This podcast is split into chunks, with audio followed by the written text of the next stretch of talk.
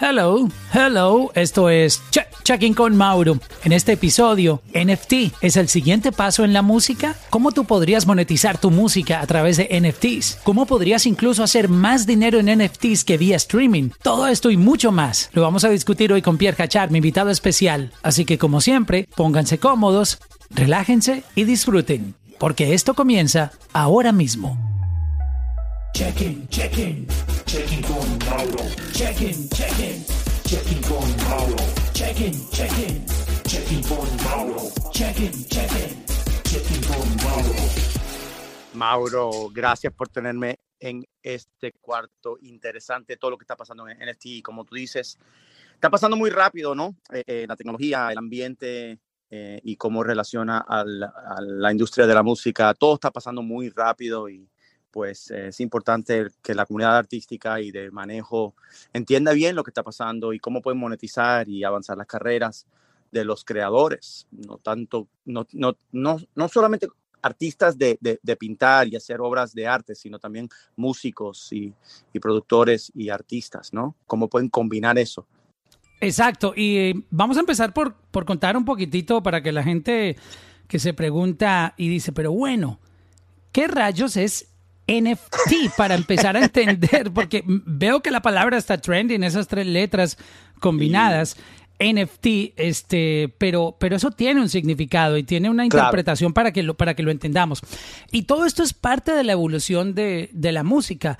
Lo habíamos puesto en un ejemplo anterior y es que eh, empezamos con casetes, con vinilos, luego aparece el, el MP3 pensábamos que el MP3 era como que, wow, la música no puede llegar más lejos que eso. Luego aparece el streaming, aparecen nuevas maneras de, de monetización, eh, llega YouTube, todas estas plataformas. Y cuando pensábamos que, ¿qué puede pasar después de, de Spotify, de Apple Music? Yo creo que Telepatía. No, exacto, como que la música me la implantan, si yo soy fan de un artista, me implantan el chip de ese artista y la música me llega directo a mis cerebros. no, aparece esta modalidad NFT y, y qué significa NFT, eh, Pierre. Mira, eh, Mauro, es, es fácil. Eh, em, es una pieza única digital. ¿okay? Es una pieza única digital que usa la tecnología blockchain para verificar quién es el dueño o quién tiene los derechos de esa pieza digital. O sea que podemos decir que esto es igualito como los bitcoins. Si yo soy dueño de un bitcoin y pierdo y pierdo mi, mi clave, mi acceso, pues yo perdí, perdí el Bitcoin porque yo soy el único que tiene esa, esa, esa clave. En, en, acceso sí, pero en Bitcoin eh, no se considera un fungible token. Se considera un non eh, eh, se, se, considera un fungible token, no un non fungible token, porque si tú puedes cambiar un Bitcoin por otro Bitcoin. O puedo pagar, creo que puedo comprar ya un Tesla con un Bitcoin. Elon Musk ya abrió esa posibilidad. Correcto, pero la, la, la eh, es non-fungible, no es fungible porque tú no puedes cambiar una pieza de arte por otra igual. No es fungible. Entonces, la, diferencia entre fungible y no fungible, que un NFT, yo sé que es diferente de, entenderlo para mucha gente que está empezando en la tecnología, pero es que estás, estás comprando em, una obra única que no tiene un valor de intercambio en el mercado, sino es lo que una persona quiera pagar por esa esa pieza digital. Por eso estamos viendo que hay personas desconocidas en el ámbito, eh, digamos, en el arte, por poner un ejemplo. Vi un señor que básicamente no, no es famoso, no es un artista famoso y se ganó más de 30 millones de dólares en una subasta en Christie's eh, mm. por unas obras que él estuvo todo produciendo durante muchos años y, y las subastó todas. O sea que un artista podría, para ponerlos en contexto y profundizar en esto más adelante, pero básicamente un día de streaming eh, de un artista promedio, digamos, que, no tenga una carrera así como que Bad Bunny, yo no creo que llegue a, monetizar miles de dólares en un día, no creo que llegue ni a mil dólares eh, en un día, pero tú sí puedes hacer miles de dólares, incluso, ¿por qué no millones en un día a través de NFTs, correcto? NFTs no tiene límite, eh, simplemente es Claro, es el valor, por eso que no es fungible, porque es el valor que le dé el consumidor en el momento de decir que van a apreciar esa obra digital. Y por eso que es, es como que comprar hace, no sé, 50 eh, años un, disco original de Elvis Presley o de los Beatles, de cualquier artista eh, que te guste en esos tiempos, tener ese original era como que esto en el futuro va a valer mucho dinero, porque están haciendo nada más 100 copias y yo tengo una firmado por ellos. Bueno, tú tienes una obra original del artista firmado por el blockchain, por la tecnología, porque la tecnología te da la autenticidad de que ese es la obra digital original del creador. Eso es la magia. Que es muy diferente, es muy diferente porque la gente podría decir, bueno, ¿y cuál es la diferencia en que yo lo venda por Instagram o que me lo compren por eBay? No es lo mismo, ¿correcto? No es, original, es, es, es, el mismo, mira, cuando hacían CDs, ¿no? Eh, se copiaban, se pirateaban. Y tú lo comprabas, no sé, por dos dólares, el mismo disco de 20 dólares que te lo vendían en Tower Records o Virgin Records, etcétera, ¿no? Pero el original era original. Y el, imagínate, claro, se, se, imprimían millones de copias de esos originales, pero imagínate si nada más habían 100 en existencia. Tú puedes comprar mil versiones pirateadas y nunca van a ser original, valen cero. Pero los originales siempre van a valer porque tienen un certifica, una certificación de originalidad y esa certificación ahora es digital a través de blockchain. Que eso es lo que hace especial. La, magia, es esa, que eso no... La magia de NFT, porque mira, antes tú necesitabas un documento que, y un experto y cuántas Mona hay que son original, cuáles son ficticios, quién te dice que no fue un original o no.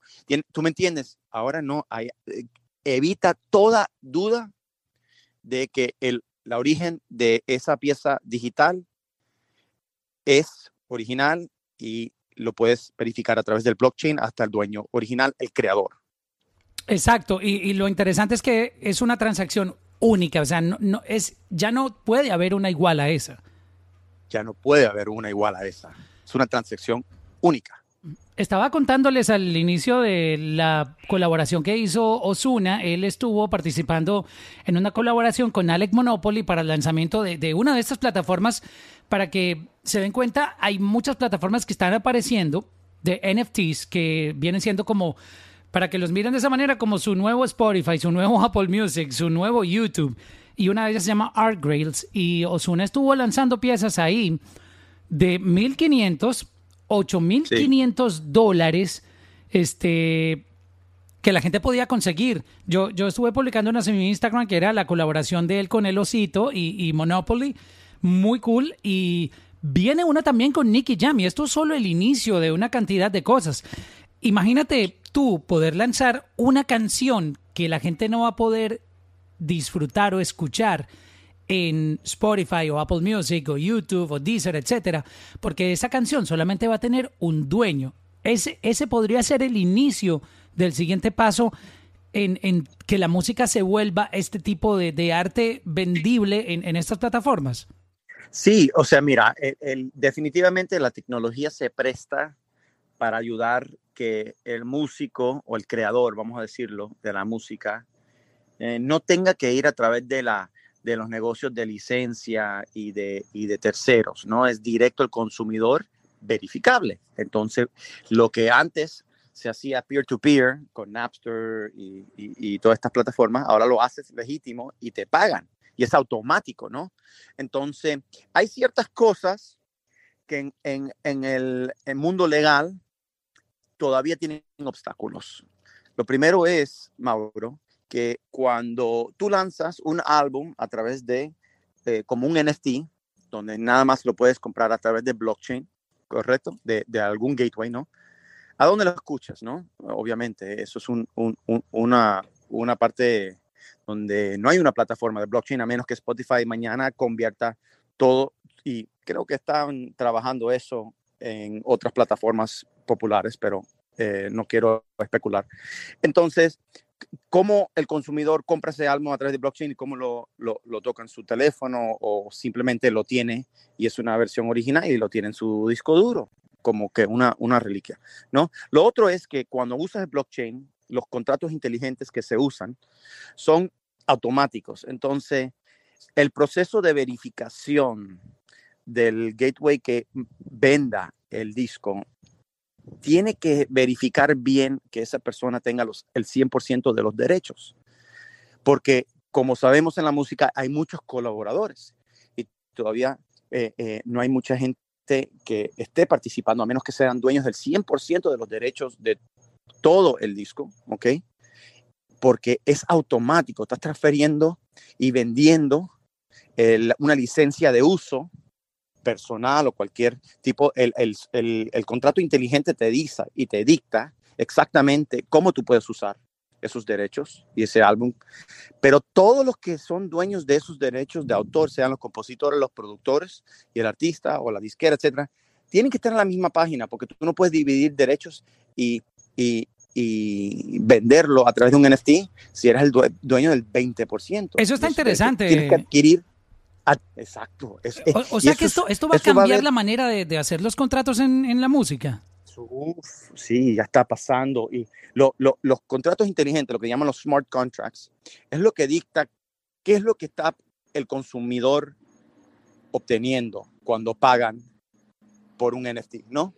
Entonces, cuando tú pagas por un, un NFT de un arte, te dice, bueno, tú no lo puedes usar comercialmente, tú no lo puedes eh, usar, eh, tú lo puedes exponer, pero nada más para, para tu uso personal. O sea, te da todas las condiciones el smart contract y es automático, ¿no?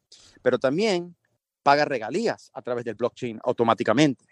Pero ¿cómo se pueden ganar regalías a través de, de blockchain? Si, por ejemplo, ah, yo vendo un álbum, sí. ¿qué, regalías voy a obtener? Si, si, si lo vendo y, y, tiene un solo comprador o puede tener múltiples compradores. Depende del smart contract, depende de lo que dice, eh, lo que tú le pongas al, al, al contrato inteligente.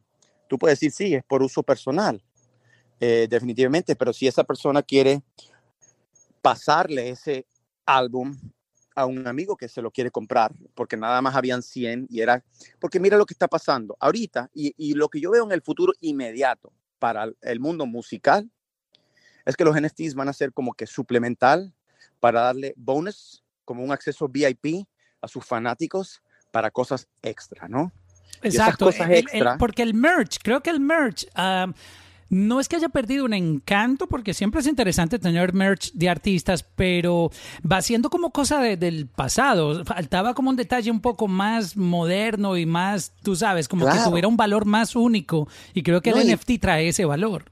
Sí, y imagínate si tú puedes vender un merch virtual donde puedas usar ese tipo de merch para tus juegos. Eh, eh, eh, cualquier juego eh, digital que, que, que, el consumidor quiera jugar, le puede agregar una chaqueta de un artista a ese, a ese juego. Y esos son también reliquias que se pueden usar dentro de plataformas con el nombre y la imagen de un artista que van a poder monetizar muy pronto. ¿Ok? Entonces, no es solamente álbums, no es solamente merch, sino es, son piezas digitales únicas y la gente los puede revender. Eh, me, eh, pasó, me pasó sin tener ni idea que era un, un NFT cuando J Balvin tuvo la colaboración con la gente de Fortnite, donde hicieron un concierto que a propósito hizo también el lanzamiento de su canción La Luz con Sech en ese concierto. Eh, para las personas que logramos entrar en el tiempo que Fortnite puso disponible un skin un, un de J Balvin, yo lo compré Creo que fueron como 10 dólares aproximadamente, pero ese skin ya no existe y cada vez que yo entre a Fortnite voy a utilizar, eh, tengo ese skin de J Balvin que, que, era único y que simplemente salió en esa versión del concierto y ya nadie más. O sea, si una persona quisiera tener ese skin, solamente lo tengo yo y yo lo puedo, bueno, no sé si vender porque... Tienes que chequear los términos del smart contract de la compra. Exacto. puede ser que sí, muchas veces te dan limitaciones. Si lo vas a vender, no lo puedes vender por más de cierto monto el, el, y si lo vendes, un porcentaje le va a Fortnite o el creador o, o, o el que esté uh, haciendo el, el, dueño de los derechos. Entonces, todo esto es un negocio digital, no físico. O sea, es un negocio digital donde eh, la, el, la imagen de un artista se puede explotar en maneras muy creativas. El, el futuro inmediato yo lo veo en cosas extra, cosas VIP, cosas de colección. Em, eh, y eso es como que el futuro inmediato. Pero el futuro de medio plazo, yo lo veo, o largo plazo, en mi opinión, es la administración de derechos a través de blockchain. Ahí donde yo le veo un futuro muy grande, donde los, los, los creativos, en verdad, pueden administrar y vender su, música y todos sus derechos a través de blockchain es automático y la administración, cuando se adopte mundialmente, es instantáneo.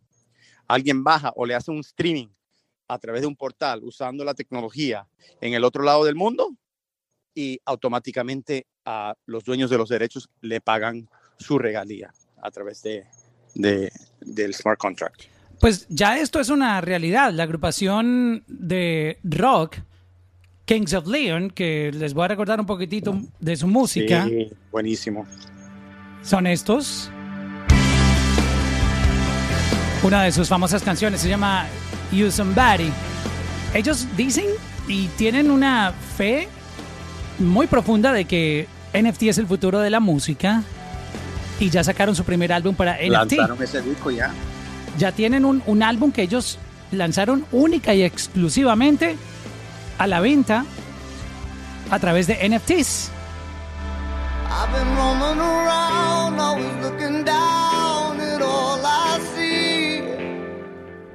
Y esta, esta agrupación obviamente es una agrupación legendaria de, de, de la música y, y entienden muy bien en los movimientos que están pasando. Ya hicieron su primer lanzamiento, su álbum por completo lo lanzaron a través de NFTs. Como, como artista, las oportunidades que pueden tener dentro de, este negocio son ilimitadas porque, digamos, ¿cómo está funcionando la música en este momento? Tú produces una canción, la terminas mezclada, masterizada, montas un plan de marketing, la fijas para lanzarla y distribuirla a través de todas las plataformas de streaming y le metes un marketing y esperas a ver qué pasa.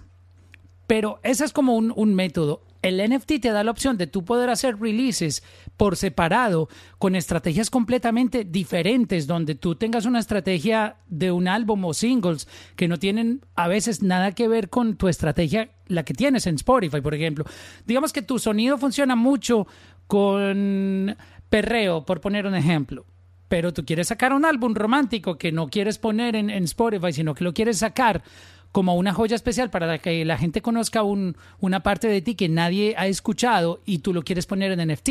Eso podría ser un movimiento, ¿correcto? Eso es un movimiento, eso está pasando. Y yo te voy a decir algo, eh, tocaste un punto muy, muy, muy clave, Mauro, y es que eh, el NFT en este momento es un vehículo de promoción gigantesco, por varias razones. Número uno, todo el buzz que tiene el mundo de los NFTs en este momento, lo entiendas o no, sabes que algo está pasando y cuando vinculan tu nombre como artista con un NFT, eh, la gente está interesada. Y eso va, va a durar un, un poco tiempo, ¿no? Pero darle un valor agregado a fanáticos en un mundo donde están pidiendo eh, música y arte y cosas eh, eh, únicas de sus artistas favoritos, es, es una plataforma para crecer fanáticos y hacer un, un movimiento entre, entre, entre tus fanáticos. Y si eres un artista y no estás tomando esto en cuenta, estás, de, estás atrás de la, de la, de la, del movimiento. Un ejemplo. Un movimiento. Yo, yo, tengo un ejemplo aquí también. Y antes de que se me olvide, disculpa que te interrumpa. No, no, no. no, no. Kim Kardashian y todo este imperio de, de Keeping Up with the Kardashians que obviamente se dio a conocer a través de la televisión, que es un medio, digamos, no del pasado, pero pues la televisión no es como que eh, el futuro. Eh, me refiero a la antena esta de, de, de la manera sí. cómo se ha transmitido la televisión siempre. Ahora la vemos por streaming y la vemos en, en los horarios que, que, podamos.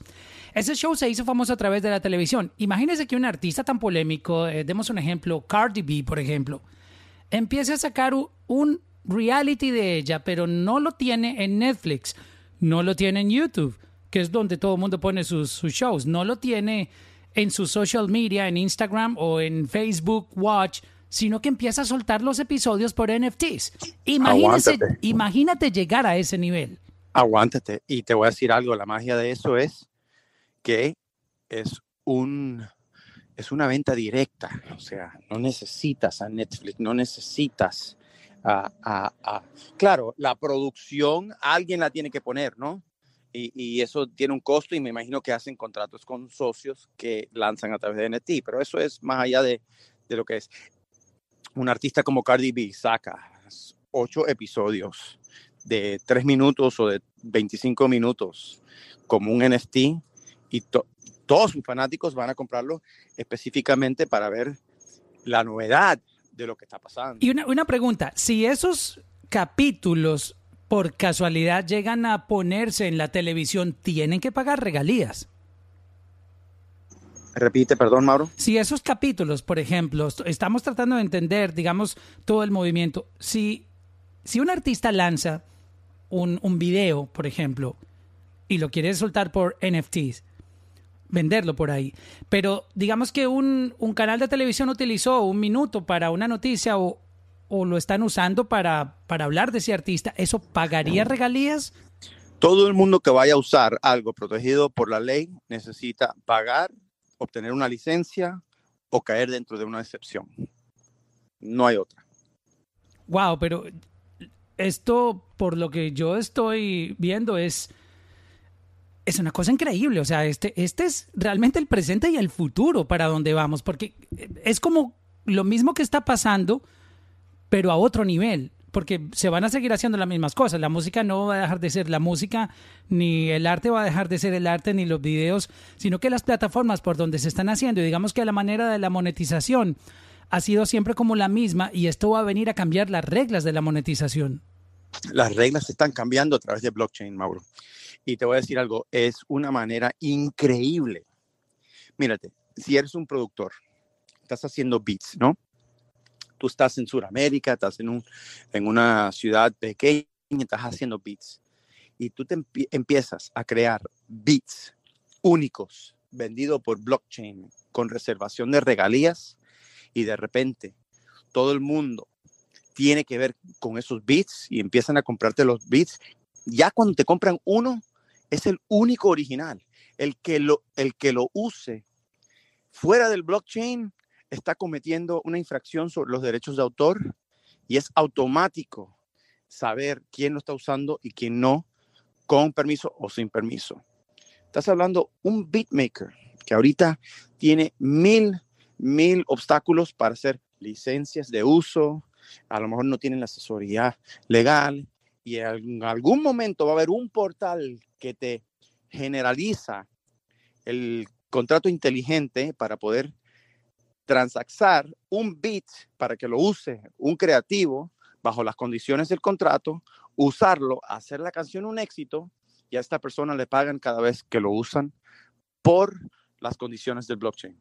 Es yo me, increíble. Yo me estoy imaginando un, un, un artista um, de estos que tienen releases, que obtienen millones de views en, las primeras 24 horas, experimentando con NFTs y dándole la prioridad a sus fanáticos reales de que vean ese video o lo tengan para ellos y nadie lo pueda ver en, YouTube. Es un palo. Es un palo. Y, el que lo lance eh, eh, le beneficia a todo el mundo porque el que lo lance, si tiene todos los derechos, es decir, si al lanzar el NFT tiene todos los derechos para explotar de los productores, de los compositores, de los artistas invitados, de cualquier puntos que le den a mezcladores, a, los involucrados creativamente, el blockchain te deja automáticamente pagarle a todas esas personas sus regalías correspondientes. Entonces hay, una, hay un incentivo de que todo el mundo participe en esa explotación del NFT porque a todo el mundo le paga directamente. Ahora va a ser un problema con los contratos con las discográficas y las editoras y ellos van a querer control y ahí va a haber una evolución en cómo hacen los contratos. Puede que muchos artistas que están en disqueras decidan retirarse por siempre porque al entender este negocio y ver que van a tener que soltar mucho de su dinero, si yo fuera una disquera, yo estuviera preocupado y yo estuviera encima de la tecnología para darle ese tipo de servicio a artistas y poner recursos para que no se vayan. Claro, pero, pero imagínate este escenario, Pierre. Los artistas son los que tienen los fans, no el record label. El record label hace un trabajo de marketing y invierte en tu, carrera, obviamente, que eso también es muy válido, pero a la, final, quien tiene los fanáticos y la razón de ser del record label es el artista. Y si el artista encuentra que el record label le va a quitar una muy buena tajada o un muy buen pedazo de ese cake, posiblemente muchos artistas ya tomen la decisión de trabajar de manera independiente al, al oh, sentir que ellos, al tener ese acceso tan directo a que los fans le, le compren este el, el, arte desde otra perspectiva diferente que ellos no habían explorado, esto podría también abrir una, una racha de muchos artistas que se, que se van a, a ir por la independencia.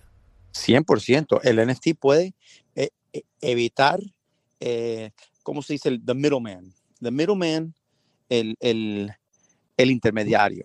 Eso es lo que el NFT hace. El NFT, si tú, ok, yo no, no sé si tú estás eh, involucrado en lo que es el cryptocurrency. Yo, yo sí, yo, yo invierto en Bitcoin. Por los laditos, por los laditos. Yo, yo, invierto, en cryptocurrencies, soy un, un, creyente en eso. Hace cinco años no era, ¿ok? Eh, la evolución de todo lo que está pasando con las instituciones, eh, me he metido mucho en esta tecnología, ¿no? Y en verdad lo que hace es le da la habilidad a que, perdón, hay un helicóptero pasando, eh, le da a la habilidad al creador quitarse el intermediario. Y en cryptocurrency es lo mismo, es, es, es una, son monedas digitales donde no hay un banco central. No hay nada, e, es, es una revolución entre personas, sin gobiernos, sin regulaciones, entre comillas, porque si hay regulación. Y no me están cobrando fees. No te cobran fees en ciertos aspectos. Las transacciones de Ether sí tienen un fee de petróleo, como llaman, eh, pero, pero la, la tecnología es tan, tan forward thinking, ¿ok? Que el intermediario se va a, no participa en estas transacciones. Eso es lo bello. Es lo que una persona quiera pagar para un derecho y lo que la otra persona quiera venderlo a ese precio. Antes de pasar a, preguntas que vamos a tener momentos con, la gente de la audiencia, vayan pensando qué pregunta tienen. Este, quiero recordarles que todos los lunes con Pierre, porque veo que está llegando mucha gente nueva, muchas caras que no he visto en nuestros rooms anteriores y de verdad que me, me complace mucho verlos por acá. Todos los lunes siempre tenemos a las 8 de la noche con Pierre un, un room aquí en Clubhouse, en este club que se llama Latino Gang y es hablando sobre contratos en la música y hemos tratado pues algunos temas diferentes para productores, para colaboraciones musicales, para contratos en, en songcamps. Este, y, vamos a siempre, siempre vamos a tener topics muy diferentes cada lunes, así que los invitamos para que obviamente nos sigan aquí en, en Clubhouse y sigan también Latino Gang, porque en este club siempre van a estar pasando todas estas charlas. Este, volviendo al, tema, Pierre, yo quisiera preguntar, porque hay una, una percepción de que tú tienes que ser muy famoso, tienes que tener un nivel de, de fanaticada muy grande para triunfar en NFT. Y esto, es, y es diferente. En Spotify, para tú triunfar, tú necesitas tener listeners, monthly listeners, gente que te escuche, porque si no tienes monthly listeners, pues tú puedes tener 50 mil canciones en Spotify. Si nadie te oye, no tienes nada. Este, a diferencia en Spotify necesitas fans. Si no hay fans, pues tú no tienes tráfico y no monetizas. Con NFT puede existir la posibilidad de que alguien valore tu arte desde otra perspectiva y es, en el caso de los artistas, el sonido, la obra de arte o el video, la parte audiovisual que tú estés vendiendo. ¿Por qué? Porque hay personas que valoran es el arte. Y el, ejemplo está de este señor que yo les hablaba, que se ganó eh, millones de dólares y, no es un artista famoso. Esto podría pasar en la música, que artistas que no tengan un fan base tan grande puedan monetizar de una manera increíble, mucho más de lo que podrían monetizar en streaming vendiendo a través de NFT. Mauro, ahora más que nunca, como es un movimiento, y te soy honesto, va a cambiar rápido, porque hay mucha gente interesada en NFTs. Y cuando hay mucha gente se satura pero hay oportunidad en el momento preciso. Un artista que de verdad quiera destacarse, que con una pieza de arte, de una pieza de un loop, una pieza de cualquier artículo digital que marque una diferencia y le dé valor a alguien, le puede cambiar su carrera. Y es instantáneo, es digital, no tienes que imprimir nada. Son, es, es creatividad. O sea, eso es lo bello de esto, ¿no? Es más digital que digital. O sea, eh, eh, eh, antes era, bueno, ok, teníamos que imprimir CDs, hay un costo de, de, de, de hacer los CDs, el arte, el plástico, la distribución, el costo. Después el MP3 le quitó todo eso, pero igual necesitaba un servicio. Ahora el streaming lo montas y todo el mundo lo consume. Ahora más que nunca, el, el, la, la, la pieza digital se monetiza con menos esfuerzo, pero tienes la oportunidad de destacarte con la parte creatividad, de creatividad. Y esa oportunidad, si lo agarras en un momento preciso, te puede explotar. No tienes que ser un artista. Obviamente, tú tienes un nombre grande, tienes una fanaticada, haces un post, estás sacando un NFT, te ven 18 millones de personas en un solo carajazo. No te digo que no. Pero muchas piezas se están viendo porque la gente está interesado y están buscando nuevas piezas y nuevas oportunidades de inversión. Hay una oportunidad cuando esos ojos están encima de ti, cuando el dinero está encima de ti, de tú sacar algo y que pegue. Como la música, tú no puedes tener, tú puedes tener cero audiencia, pero si una canción la agarra un influencer porque le gustó y lo, lo pica en TikTok y se va viral, te cambia tu carrera. Si nunca lo sacaste, nunca tuviste esa oportunidad. Lo mismo está pasando con NFTs. Si tú nunca sacas ese NFT, nunca vas a tener la oportunidad de crecer, especialmente con un movimiento de lo que está pasando. ¿Cuántos artistas, Mauro, ¿Cuántos? Yo he representado muchísimos de esos artistas que no tenían nada, pero se pusieron a hacer videos en TikTok y explotaron. Con una oportunidad cuando TikTok y el algoritmo estaba subiendo dramáticamente en la, en la transición de Musically a TikTok. Lo mismo pasó con Instagram. Lo mismo pasó con, con YouTube. Y está pasando, está pasando aquí en, en Clubhouse, está sucediendo en este momento es igual. las, las, oportunidades tecnológicas le dan avenidas nuevas para dos cosas. Crear dinero al artista y crear fanaticada para el artista. Esas dos cosas lo puedes hacer muy rápido si estás en el momento preciso con las nuevas tecnologías como el NFT. Voy a empezar con una pregunta legal. Ya se me empezaron a ocurrir situaciones legales. Soy un artista que tiene un contrato. Tengo un contrato con un record label pequeño que me firmó y me están trabajando mi carrera. Pero el NFT no está en ese contrato. Yo podría, yo, yo podría lanzar música y hacer ventas de arte, de mi arte como, como, como cantante, yo me invento un, un, artwork bien cool o hago una canción que quiero que se venda a través de NFT, ¿eso me afecta mi contrato o esto lo puedo manejar yo por separado? ¿Qué pasaría en ese caso con los artistas que ya tienen un contrato? Excelente pregunta. Lo que pasa con los contratos es que la mayoría tienen una cláusula que dicen, en el formato digital de MP3 o cualquier formato que esté en existencia en el futuro, sepamos qué tipo de formato o no. El NFT cae dentro de esos formatos. Si está ese lenguaje dentro de su Aún sin explicarse qué, es NFT.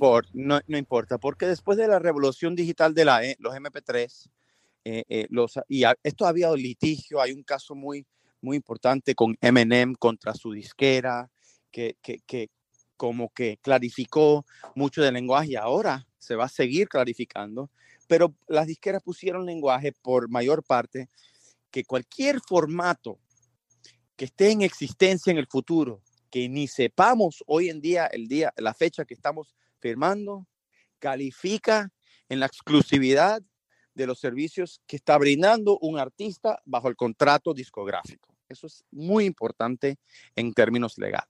Ahora, califica como licencia o califica como una venta y hace un trigger de regalía. Porque si no está familiarizado con los contratos discográficos, eh, le pagan o una regalía o un porcentaje de los ingresos netos o cualquier estructura que le den a monetario a lo que le toque el artista, lo califican en ventas, que es el streaming, o licencias, cuando le licencian los derechos eh, de video a películas o cualquier otro tipo de licencia. Ahora, el NFT, ¿cuál cae? ¿Cae dentro de la licencia o cae dentro de la porción de regalía o ventas netas que tengan con el? Eso depende del contrato, Mauro. ¿Qué dice el contrato y la interpretación? Yo te puedo decir cómo yo lo calificara, pero no en este clubhouse, ¿no?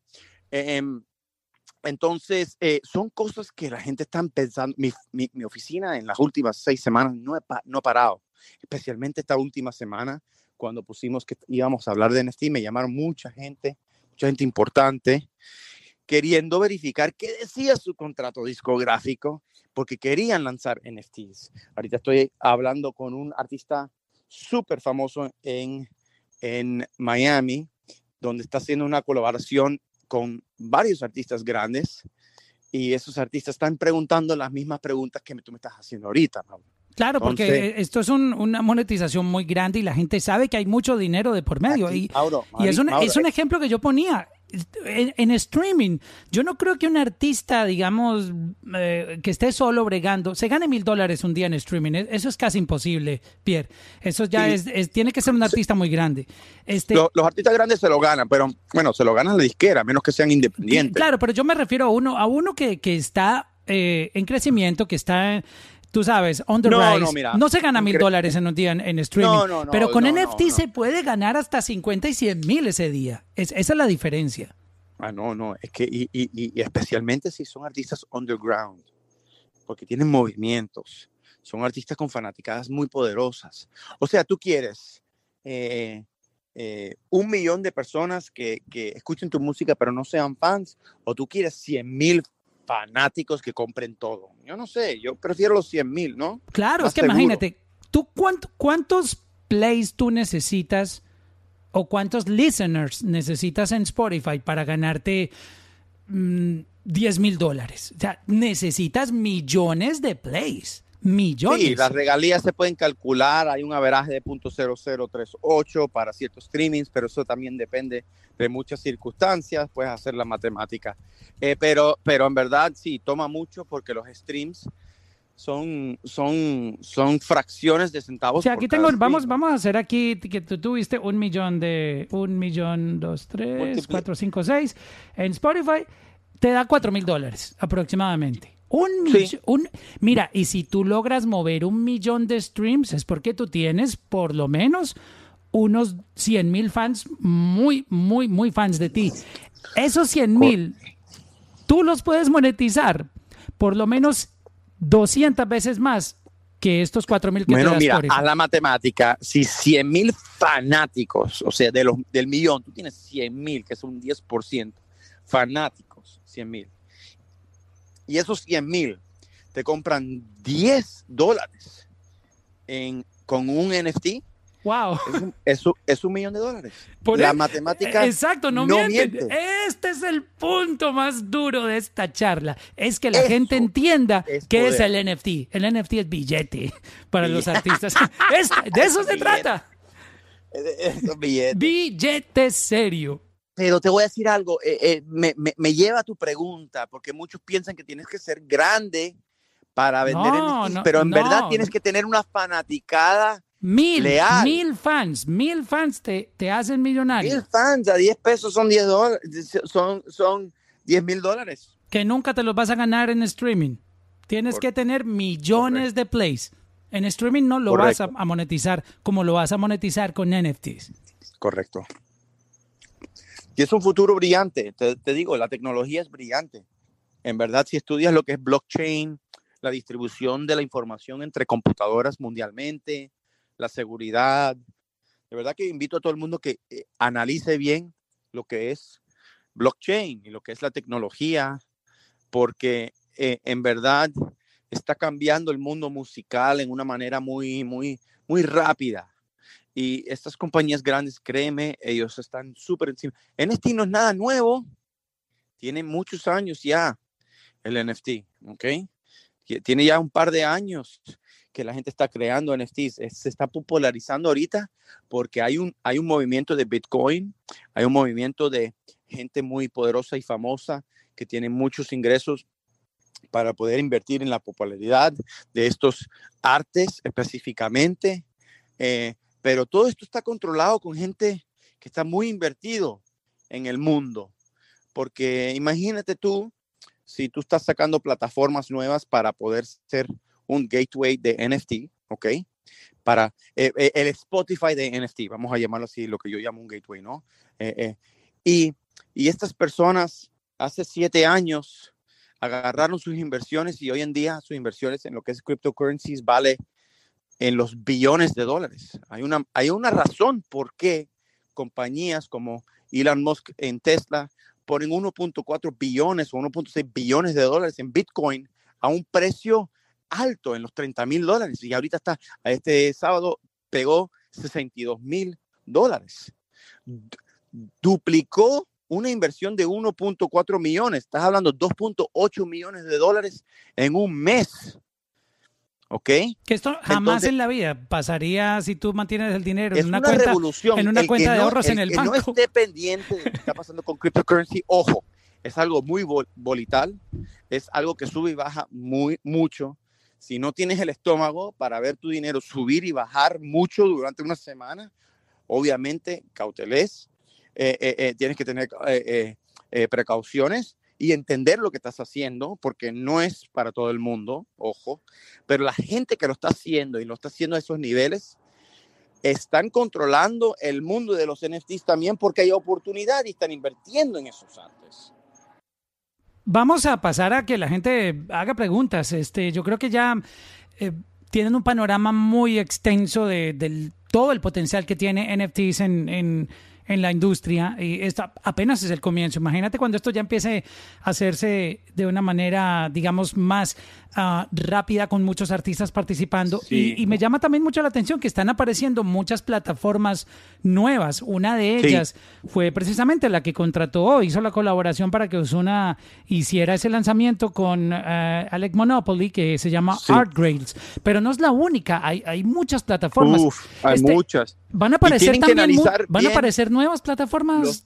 sí, y tienen que analizar bien los contratos inteligentes detrás de esas plataformas. Y no estoy seguro si todos estos artistas que están lanzando esto conocen bien el contrato inteligente detrás de esa plataforma.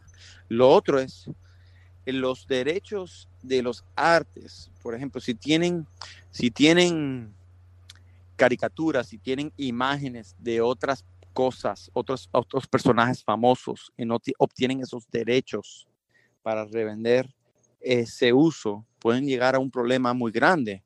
Eso es algo muy, muy importante porque tú tengas un arte digital con, con, con la foto de, de eh, un artista grande, eh, eh, si no tienes los derechos para hacer eso, es como cualquier arte, ¿no?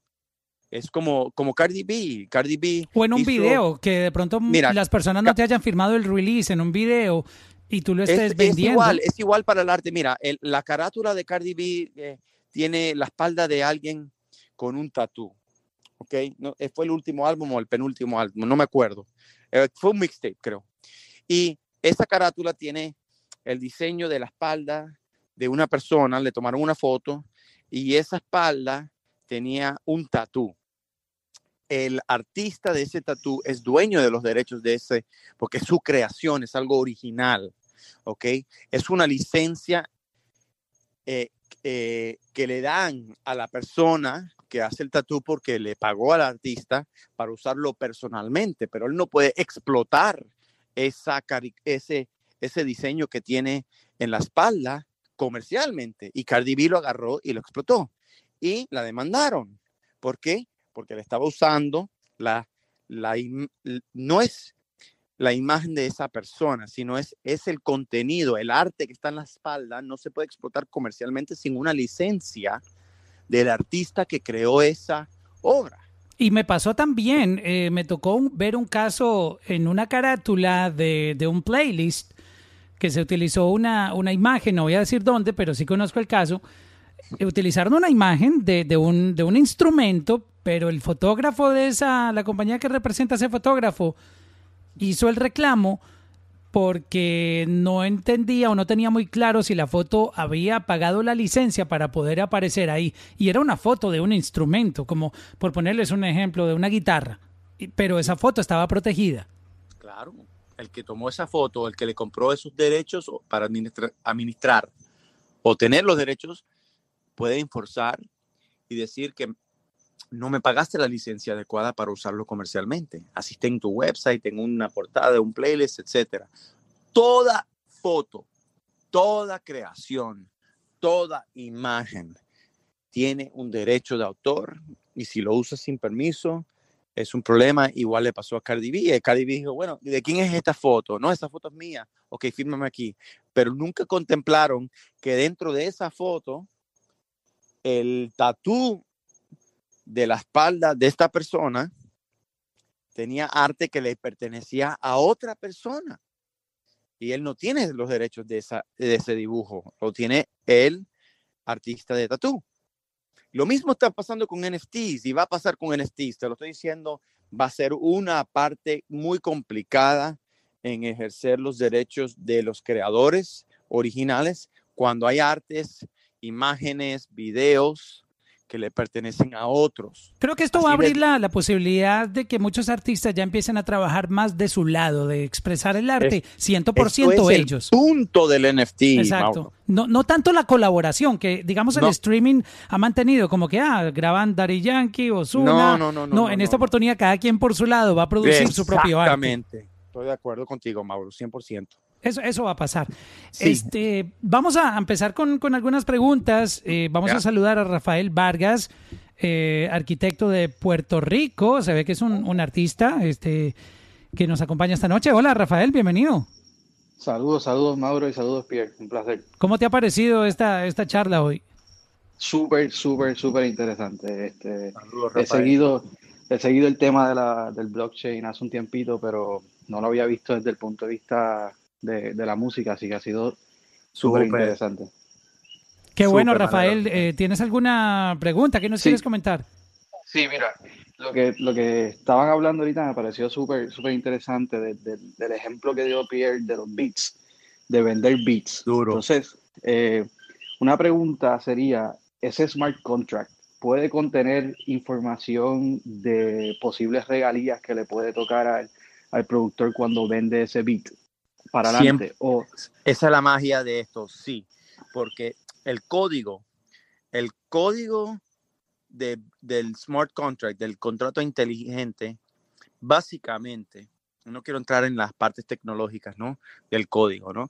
Pero el código dice, si estas condiciones pasan, la regalía es instantánea al que creó el bit. Entonces, esa opción existe bajo el contract inteligente. Pero con, esas regalías... Con información de porcentaje y todo. Tú puedes dividirlo entre 100 si quieres. Pierre, ¿y eso pasaría a través de Sound Exchange o, o quién no. va a estar ahí detrás de esas no. regalías? Eh, eh, ahí es donde el, el, la tecnología eh, se tiene que adaptar a través de portales que tengan esos contratos bien planchados, donde el productor diga, ok, yo voy a subir mi beat, ok, listo. Eh, ¿Cuánta gente va a recibir una regalía del uso? Cinco personas. ¿Cuál es el porciento de cada persona? 10%, es el 50%, el otro 50% se lo dejas al que te está licenciando o comprando el bit, dependiendo de qué tipo de licencia estás haciendo o adquisición de derechos. Entonces, todo esto se hace a través del smart contract y se ejecuta digitalmente a través de código. Cuando pasa cierta cosa, si esa persona usa el bit de cierta manera, automáticamente el código ejecuta la transacción, la regalía se paga de una manera en, en, la cual el smart contract dicta, como tú se lo pongas al inicio. Y siempre va a haber un, el, el, lo que dije anterior, el problema aquí es, bueno, el portal, el gateway que adapte esta, este tipo de estructura para beatmakers, que para mí es el próximo paso en la industria de la música es los que venden los beats a través de blockchain. Para mí es primero súper importante porque los artistas del mundo creativo necesitan tener acceso a beats y los beatmakers necesitan vender beats y la transparencia que te da el contrato inteligente en términos de reservar regalías para el productor es excelente. Que eso no está pasando con las páginas, ¿no, Pierre? Cuando tú vendes un beat en estas páginas que hay un montón en internet donde tú entras y puedes buscar beats de diferentes géneros musicales. sí, pero compras una licencia, pero no hay como, tú sabes, eso no queda tan oficializado como, como a través de NFTs. Sí, yo represento varios, varios eh, eh, empresarios y productores que tienen, que tienen eh, páginas de, de, vender y, básicamente se categorizan en, en beats exclusivos y beats no exclusivos, pero mucha gente quiere dar los beats exclusivos después que dan licencias que no fueron exclusivos. Entonces es, es complicado para el modelo de negocio de esas páginas cuando el blockchain te puede simplificar todo pagar todos los derechos automáticamente.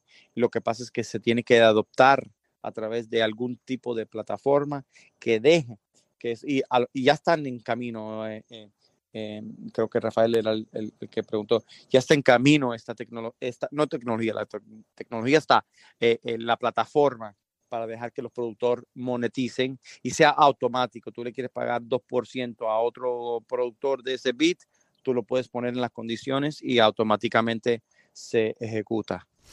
Yo estaba chequeando algunos de los, de los websites que, de las plataformas que están ya operando como vendedores, como esas plataformas para tú comprar a través de NFTs. Y estaba pensando si en algún momento uno como artista o como la persona que está vendiendo un arte puede tener esa obra subastándose en varias plataformas esto estará pasando. No me he enterado del primer caso. He visto que lo hacen, por ejemplo, esta plataforma que se llama ArtGrails hizo el lanzamiento y pues utilizaron esta colaboración de Osuna. Era como que un partnership con Osuna y con Alec Monopoly para estas piezas de arte que Osuna sacó a la venta el pasado sábado. Pero solamente está aquí en ArtGrails. ¿Es posible, podría pasar que esto sea como como en el streaming que tú tienes tu música en, Apple Music, en Spotify, Deezer y lo mismo en NFTs, tú estás subastando música en distintas plataformas? Yo creo que pierde un poco la magia, Mauro. Te digo la verdad. Todo es posible, obviamente, pero depende de los, términos y condiciones de cada plataforma, si es exclusivo o no. Entonces, eso va a depender del modelo de negocio de cada, cada plataforma. Y tiene sus pros y sus cons porque si estás haciendo mil, mil copias de algún arte digital. Sí, no hay, como, no hay como tener el control de cuántas llevas en cada plataforma. A, menos que todos estén bajo la misma plataforma, eh, the underlying platform, yo creo que sería un poquito counterintuitive, como decimos, ¿no? Vamos a saludar a Marvin Medina. ¿Cómo estás, Marvin? Buenas noches. Marvin. ¿Cómo están? Saludos, buenas noches y saludos, Marvin, por la oportunidad. No, gracias a ti por estar acá en este room. Y a propósito, invito a toda la gente que siga a Latino Gang. Aquí van a estar pasando muchos rooms interesantes todo el tiempo con temas que les van a aportar muchísimo en sus carreras de diferentes topics. Con Pierre tenemos sobre contratos, tenemos también expertos en marketing, artistas que van a contar sus historias y muchas cosas más. Eh, Marvin, quiero, Quiero tomar este, esta oportunidad de darle las gracias a Mauro también, perdona Marvin, eh, porque ha hecho un increíble trabajo de traer un valor excepcional al mundo de la música. Obviamente los lunes hacemos la, la, parte legal ¿no? de la industria de la música y, y derechos y contratos, etcétera. Pero Mauro, estás haciendo un excelente trabajo con todos los otros que estás entrevistando y sacándole mucho valor la, verdad que el que no esté escuchando esto todos los días contigo está perdiendo mucha inteligencia para lo que es el mundo de la música y, aprovechar eso. Gracias. Quería, mencionarlo en, este, en, esta oportunidad, Mauro. Gracias por esas palabras, Pierre. Eh, les recuerdo que todos los rooms anteriores están en versión de podcast disponible en su plataforma favorita. Si les gusta Apple Podcast, Spotify Podcast, Deezer, Amazon Podcast, los van a poder disfrutar próximamente también en, YouTube.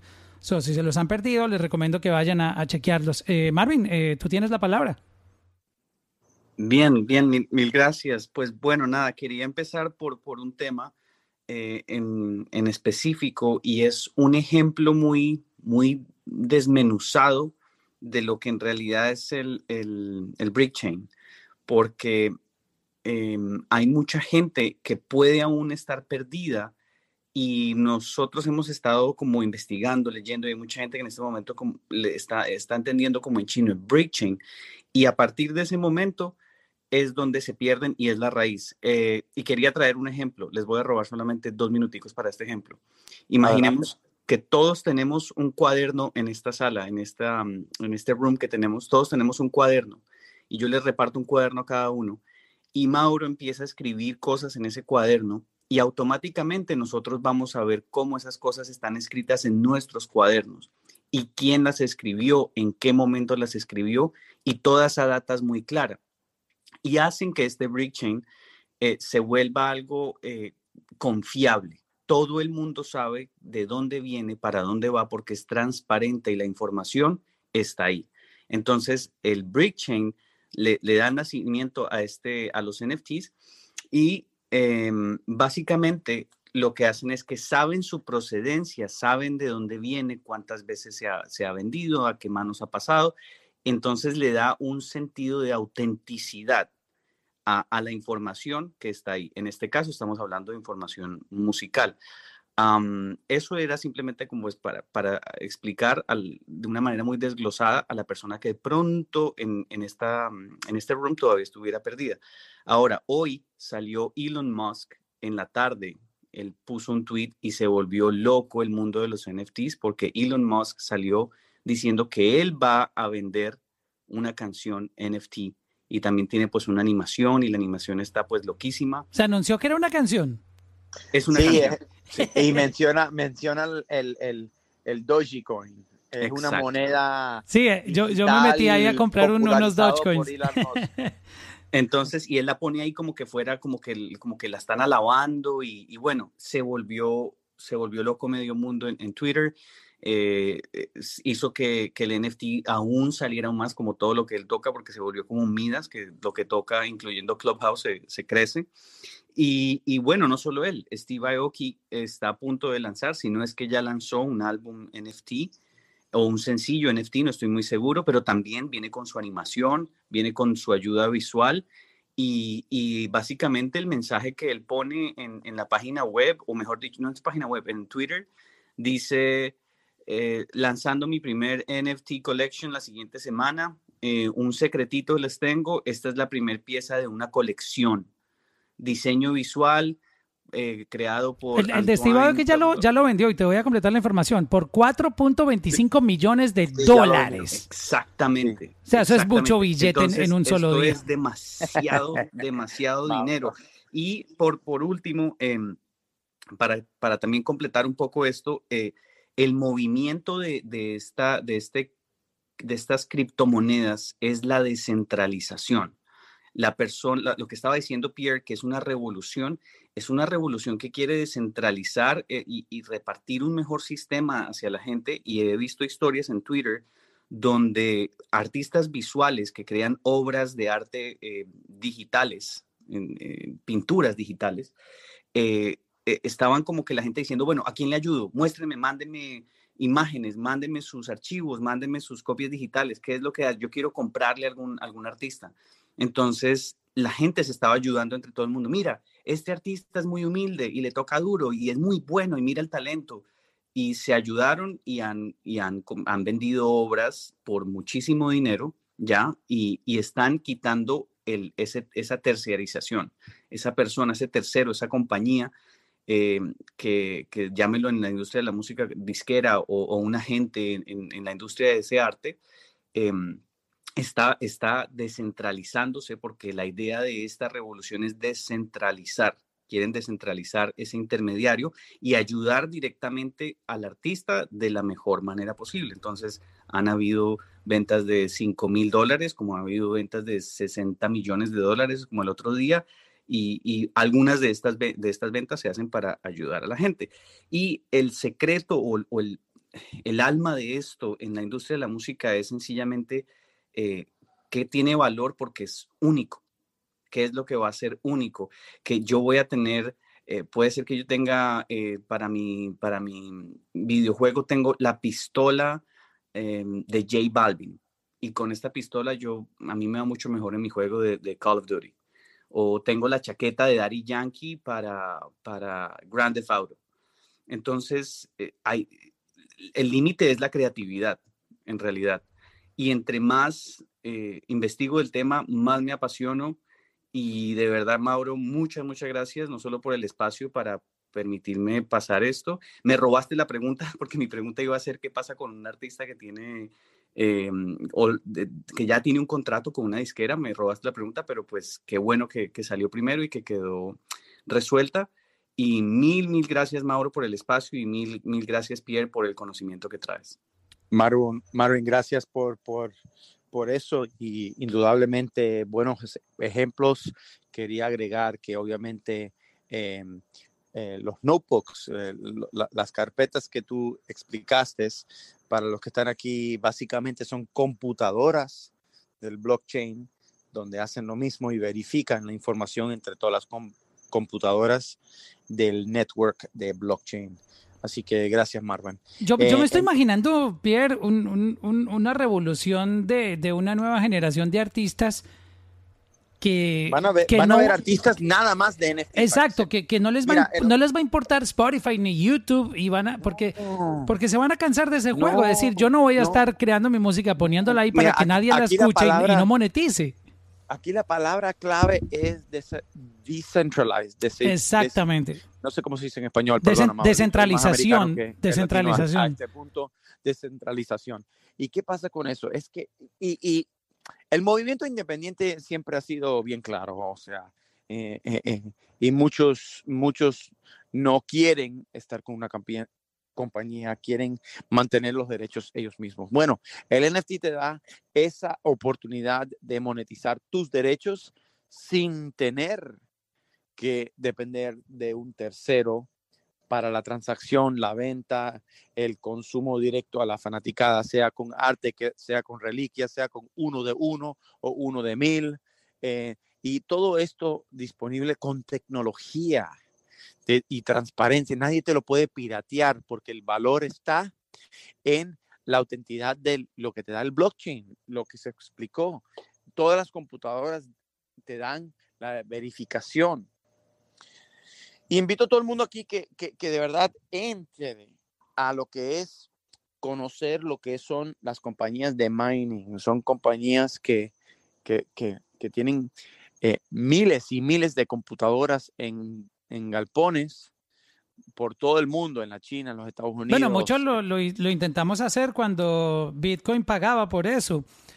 Que compraba uno la, tarjeta, la tarjeta procesadora y, y pagaban bien al principio, se pagaba buen dinero. Sí, sí, y si, y si, y si lees los papeles blancos de Bitcoin eh, en sus inicios y lees el, el, el, protocolo de los mining sobre tiempo, te van dando menos y menos, ¿no? Porque más la idea era que más y más personas iban a hacer el mining de los coins. y, y bueno, está pasando. Y hay, mira, hay compañías dentro de los Estados Unidos con inversiones de múltiples millones de dólares, donde tienen galpones y fábricas viejas de carros, fábricas viejas de, maquinaria, que lo están convirtiendo en mining, minerías, no sé cómo se dice en español. Eh, exacto, exacto, para poder procesar toda esa información. Para poder procesar, y estás hablando de miles de computadoras así en línea hasta, hasta que no las puedas ver más en una en puras filas, donde están constantemente procesando información y creando nuevas monedas bajo el protocolo de blockchain. Es increíble. Vamos a tomar otra pregunta. Tengo a Ana Agudelo que está entrando aquí en eh, nuestra sala de speakers. Ana, buenas noches. Hola, buenas noches, ¿cómo están? Todo bien, Ana, qué rico tenerte por aquí. Ay, bien, muchas gracias a ustedes por esta sala tan interesante. Tengo una pregunta, no sé si es boba o no, pero estoy tratando de... Nunca boba una pregunta. y digamos, yo compro un NFT de un artista y ese artista se muere y sube el precio de ese NFT. Yo, ¿dónde lo vendo? O sea, ¿en qué lugar sucede? Ahí mismo. Ahí mismo en, el mercado donde lo compraste. O sea, es que este, yo creo que la gente está pensando que esto es de acceso exclusivo para artistas, pero realmente cualquier persona que tenga algo para vender lo puede hacer y subastarlo a través de NFT. ¿Eso es cierto, Pierre? Correcto. Tú, puedes, tú puedes comprar y revender. El mercado te lo dicta. acuérdate del ejemplo que te dije. Tú compras un LP de tu artista favorita. A ver, vamos a entrar en conversación. Ana, ¿cuál es tu grupo favorito de años pasados? ¿De música? Sí, de música. No, pues digamos, grupo, no, no sé, pon cualquier ejemplo, dale. No, Maluma, pues, ¿tú qué tienes acento no, No, no, no, no, no. YouTube, YouTube, algo más clásico.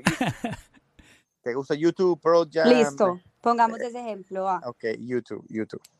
Bueno, si tú compras un álbum de YouTube, es un álbum personal tuyo, tú eres dueño de eso. Tú no eres dueño de los derechos de, lo, de autor del contenido, pero tú eres derecho a ese álbum. Tú lo puedes subastar. Te, refieres al físico, al álbum físico, al CD. Es, es lo mismo, excepto que ahora es digital. Es igual. Ahora es digital. Es un artículo digital de algo auténtico. Antes no era auténtico, Ana, porque antes tú no podías verificar si lo bajaste de, una, de tu vecino eh, o te lo mandaron por O si era una copia de una copia. O ser una copia, copia. Ahora es auténtico, así que el que quiera tu versión porque pagaste mil dólares por ese disco y el artista se murió y ahora vale un millón de dólares, tú lo puedes vender porque el blockchain te da el certificado, vamos a decirlo así, de que es la versión original de las 100 unidades que ese artista puso en el mercado y tú compraste uno de esos 100 en mil dólares entonces tú lo puedes vender. Y hay mil subastas hoy en día de NFTs y, es vendible en el mercado el que quiera comprarlo y pagar lo que quieran pagar, básicamente. Listo, entiendo. Entonces, digamos, si el artista quiere empezar a, hacer esto de NFT, ¿a, qué mercado va? ¿O puede crear su propio sitio web? O sea, ¿en qué marketplace se puede hacer este tipo de, cosas? Buena pregunta. Hay muchos marketplaces, ¿no? Y hay marketplaces propios que se están desarrollando. Y yo creo que en un futuro cada artista va a tener un marketplace para vender su... Y eso es digital y eso es coins y eh, eh, ah, se paga a través de coins y hay wallets para estorar el, el, el, el valor de, de, de, estos tokens y, y eso se está desarrollando mucho en este momento. Pero entonces, ¿cuál es la función de las plataformas, Pierre? Este sí. Te dan, te dan, te dan, te dan los servicios de venta de blockchain y del contrato. O sea, lo, podemos interpretar como, como el iTunes. Es el iTunes, pero el iTunes y el Spotify tienen dos diferentes tipos de em, eh, condiciones. Y Apple y Spotify no pagan las mismas regalías para los derechos porque negociaron diferentes licencias. Es muy parecido. Entonces, los smart contracts, los contratos inteligentes, si eres un creativo, lo primero que tienes que hacer es analizar bien qué tipo de contrato se le está ofreciendo para los derechos que tú quieras vender. Porque acuérdate que estás vendiendo es esencialmente una licencia. Estás quitándote, si tú mañana quieres licenciar una canción para una película en el futuro o en el presente, tú lo puedes hacer automáticamente a través de blockchain. Y hay portales, y hay muchos portales en existencia y muchos que se están desarrollando dependiendo del tipo de derecho y del tipo de venta que tú quieras hacer sobre tu NFT para poder ejecutar lo que quieras tú realizar. Yo sé que es complejo. Sí, exacto, pero, pero digamos que en términos al inicio yo siento que las plataformas que ya están construyendo su, su nombre, en el caso esta de ArtRails, pues van a tener un, una influencia muy grande en las ventas porque van a ser como esos sitios confiables donde tú vas a hacer las transacciones, porque creo que también que empiezan a aparecer muchas plataformas, como que este artista montó su plataforma, yo siento que, que esto tiende más a las grandes plataformas donde van a pasar las cosas porque te van a generar como esa confianza como, como cliente, como comprador y también como, como vendedor. En, verdad, como es un tema que le faltan muchos años para que las masas entiendan la tecnología detrás de blockchain, eh, definitivamente cuando hay un endorsement de alguna plataforma, te va a realizar más éxito. Yo estoy de acuerdo con Exacto, eso. Exacto, por eso esta gente de, de Art Grails hizo la colaboración con Osuna para ellos de una u otra manera generar esa confianza en el público. Sí, y, y, y sí, 100%. Y hay Nifty, hay, hay, hay, muchos, hay muchos gateways, ¿no? De, de, de, yo los llamo gateways, ¿no? Porque eh, eh, conectan, ¿verdad? Y obviamente eh, estamos sacando el intermediario, pero de, de, de, cierta manera son un intermediario, porque ¿qué pasa? Les dejo con esto, porque esto, esto va a ser un problema en, el futuro. Tú eres, tú eres un productor y tú sacas una canción y lo vendes a través de blockchain, de algún gateway, ¿no? Y se venden 10 mil copias. No quieres Ojo vender que tú, más. tú, puedes, tú puedes ponerle número a eso. Yo veo, por ejemplo, que Osuna. Tú puedes ponerle el número. Exacto. Osuna sacó eh, 250 Sí, unidades de una, 250, 25 de otra y 700. Y bueno, hay uno que es Open Edition. Ese es como para que todo el que la quiera Mi- comprar. No, bueno, es- ese, ese vendieron todo lo que quieran comprar dentro de los primeros 15 minutos. Vamos Exacto. a decirlo así. Entonces, sí, tú, tú le puedes poner, porque son en verdad la esencia de un NFT es algo li- limitado. Tú puedes vender un millón de copias de un álbum a través de NFT blockchain. Si tú eres dueño del 100% del- de los derechos y si lo quieres vender y son un millón de copias, tú lo puedes vender a 10 dólares, a 15 dólares. Yo creo que eso pierde un poquito de la esencia de lo que es el NFT ahora. En el futuro, cuando haya un, un formato de streaming usando la tecnología blockchain, aguántate. Porque las editoras Es que y las ese es el siguiente paso del streaming, creería yo.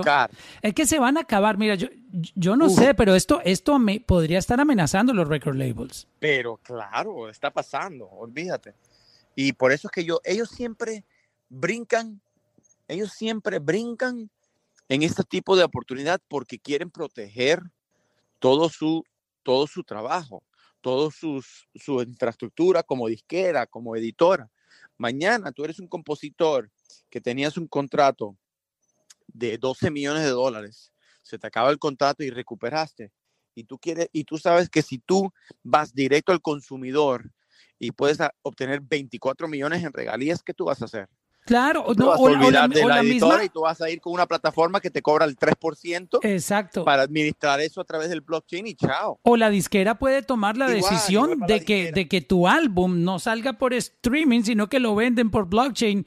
O sea, pu- pueden pasar unos movimientos que a lo mejor tú no estás a gusto porque tú querías que ese álbum estuviera para el público, pero la disquera toma la decisión al ver tanto dinero de por medio, no, este álbum no va a estar para el público, este álbum lo vamos a subastar.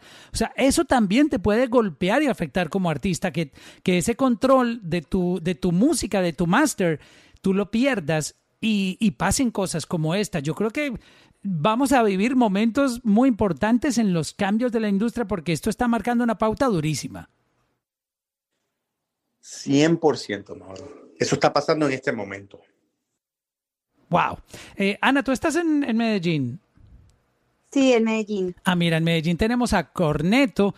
¿Cómo les parece que Corneto, el que ven aquí en- con el casco, este, ya está pensando en NFTs y ya está trabajando en un lanzamiento para NFTs? O sea, ¿cómo, cómo está la, la cabeza de Corneto en este momento? Pues vamos a preguntarle qué es lo que tiene en mente. Corneto, ¿qué, qué es lo que está pasando contigo y los NFTs? Mauro, Mauro, Pierre, qué bueno Co- escucharlos. Corneto, bienvenido, Corneto. Oye, por, por ahí vi que J Balvin anunció hoy un party con Neon 16, Carol G, Jay Cortés, va a estar J Balvin, en- Sensation, Alex Sensation Corneto. en Las Vegas en septiembre de este año. Tú estás muy cotizado Correcto. ya, bro, muy cotizado. No, Mauro, es un gusto saludarlos como siempre. Pierre, sabes que te quiero mucho, mi bro. siempre Igual, Corneto. pendiente. Pierre es mi abogado, Pierre es mi abogado y me ha ayudado siempre en todo este proceso con Corneto. Y bueno, Mauro, un placer saludarte. Un saludo a Ana, que no la conozco, pero pues un placer ahí también. Sí, hoy se anunció el polling, va a ser en Las Vegas con Balvin, va a ser tres días brutales, un fin de semana, tres días 17, 18 y 19 de septiembre. Eh, el polling con, con J Balvin. Se llama, es el único bowling que van a hacer eh, de, de neón, el primero que se hace en Las Vegas, un festival brutal y la, el line-up es increíble. Es increíble. Corneto, allá voy a estar para verte con todos los, los talentos increíbles que tienen en el lineup. Allá No, eh, trataremos de estar si, si me invitan. Un, un, placer, un placer, claro que sí, Mauro. ahí Mauro, ven con nosotros, Claro, Mauro. claro que sí. Te Ni pongo lo pienses. Ve, Te ve- pongo en el guest list o te pongo de, de, de tour manager. De una, exacto. eh, social media eh, eh, expert lo vamos a poner. Co- Content creator. Content creator. Oye, No, Corneto, nada, ¿qué es lo que tú estás planificando con NFTs? ¿Qué, ¿Qué te llamó la atención de esto? A mí me parece que es algo increíble lo que está pasando con los, con los Niftis o, o con los NFTs.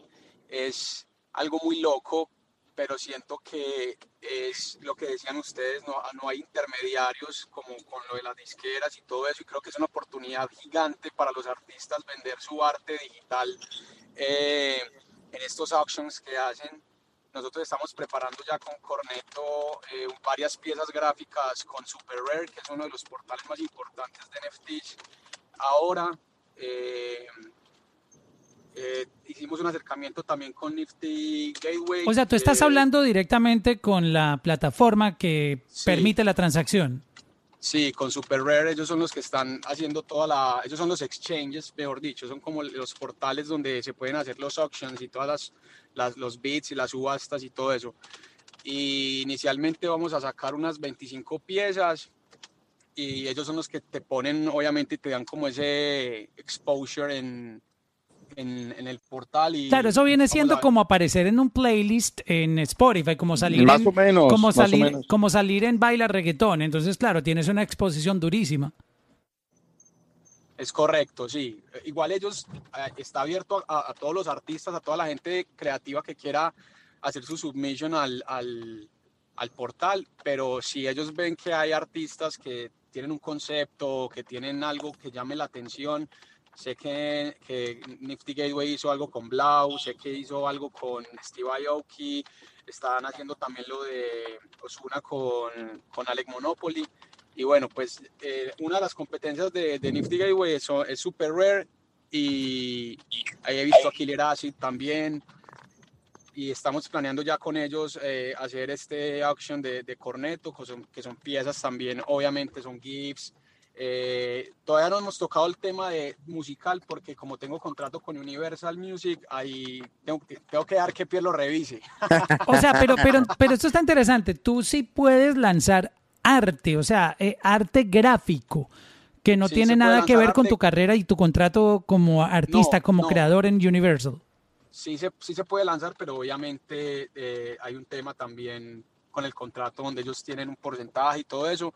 Pero lo que yo digo es que es importante que las disqueras ahora se den cuenta de este mercado tan grande que, que está creciendo en los artistas independientes y porque ellos no pueden también tomar parte como majors eh, en hacer ese tipo de, de, de- propuestas con sus artistas, donde sabes que hay artistas que, yo conozco que, se, subastan cosas en 20 mil, 30 mil, 50 mil dólares eh, y son artistas desconocidos. Ahora imagínate con... O sea, por, con- por ejemplo, Pierre, eh, Corneto, y voy a interrumpirte porque yo tengo aquí un caso particular. Yo soy podcaster, eh, creo contenido con, con artistas muy famosos, artistas on the rise en, en todos sus, digamos, estados. Y Pierre, tengo un momento por darte un ejemplo de, de los contenidos que se me vienen a la cabeza. Yo tengo una parte donde John Z, que es uno de, estos artistas de esta nueva generación, que es muy, muy famoso muy popular por, por su género trap, es un rapero. Y John Z se hizo muy conocido o se dio a conocer a través de un freestyle que él lanzó en una plataforma que sube contenidos en Instagram y ahí fue donde se dio a conocer y empezó a conseguir su primer contrato discográfico. Eso lo hizo él grabado en, en, un, en el carro, lo grabó en su teléfono y lo subió.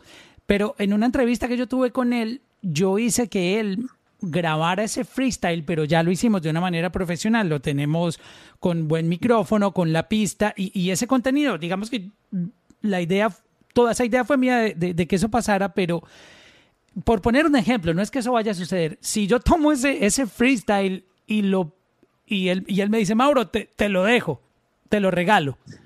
Yo lo puedo poner en NFT a la venta el freestyle que dio a conocer a John Z y, venderlo. necesitas permiso de la disquera. Se llama, se llama un waiver. Un waiver. Pero fue en una entrevista. Eh, no, importa. No importa. wow. no importa.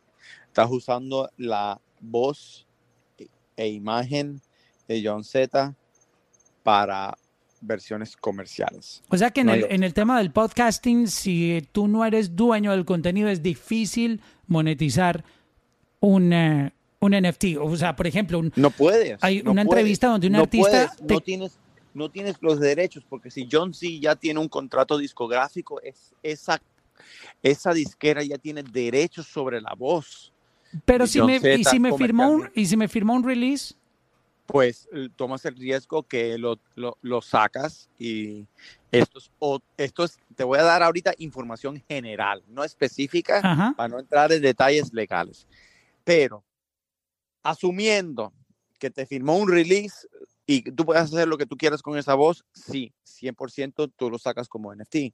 La disquera te va a ir contra ti y tú vas a ir contra John Z por el contrato y la indemnificación de las garantías que te dio en el release que te firmó. Wow. ¿Qué va a pasar con las noticias, con estas exclusivas que muchas veces salen de una persona del común? Hoy en día las redes sociales o que todos tengamos una cámara en la mano permite que las noticias se, se, puedan documentar de una manera que antes no se podía, porque el noticiero tenía que tener una cámara y pues cámaras no hay en todo lado. Ahora que estamos con cámaras en todo lado, hay personas que han logrado captar unas imágenes sorprendentes de, de un robo, un asesinato, etcétera, algo exclusivo.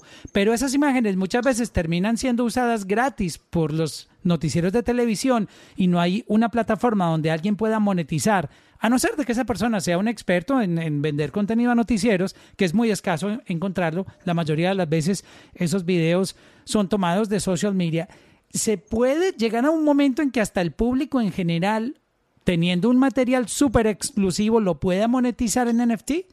Qué buena pregunta, Mauro. Yo soy muy bueno preguntando. Uf, yo sé, bro. Mentira, mentira. Todos los lunes. estoy tomando el pelo. Te explico, te explico lo siguiente. los noticieros tienen una excepción bajo la ley, particularmente en Florida, pero es generalmente. Y si no tienes intención de defamar, si no tienes intención de comercializar, y hay varias excepciones, no vamos a entrar en detalles, tú lo puedes usar eh, sin tener que pedir permiso bajo la excepción de que es newsworthy. ¿Ok? Newsworthy. Ahora, Comercializarlo es otra cosa. Si la intención es hacerlo, y esto es ya mi gorra legal de abogado de vamos para corte y vamos a pelear, ¿no? Si, si la intención es usarlo para noticias y por el bien del público, no debes de tener problemas.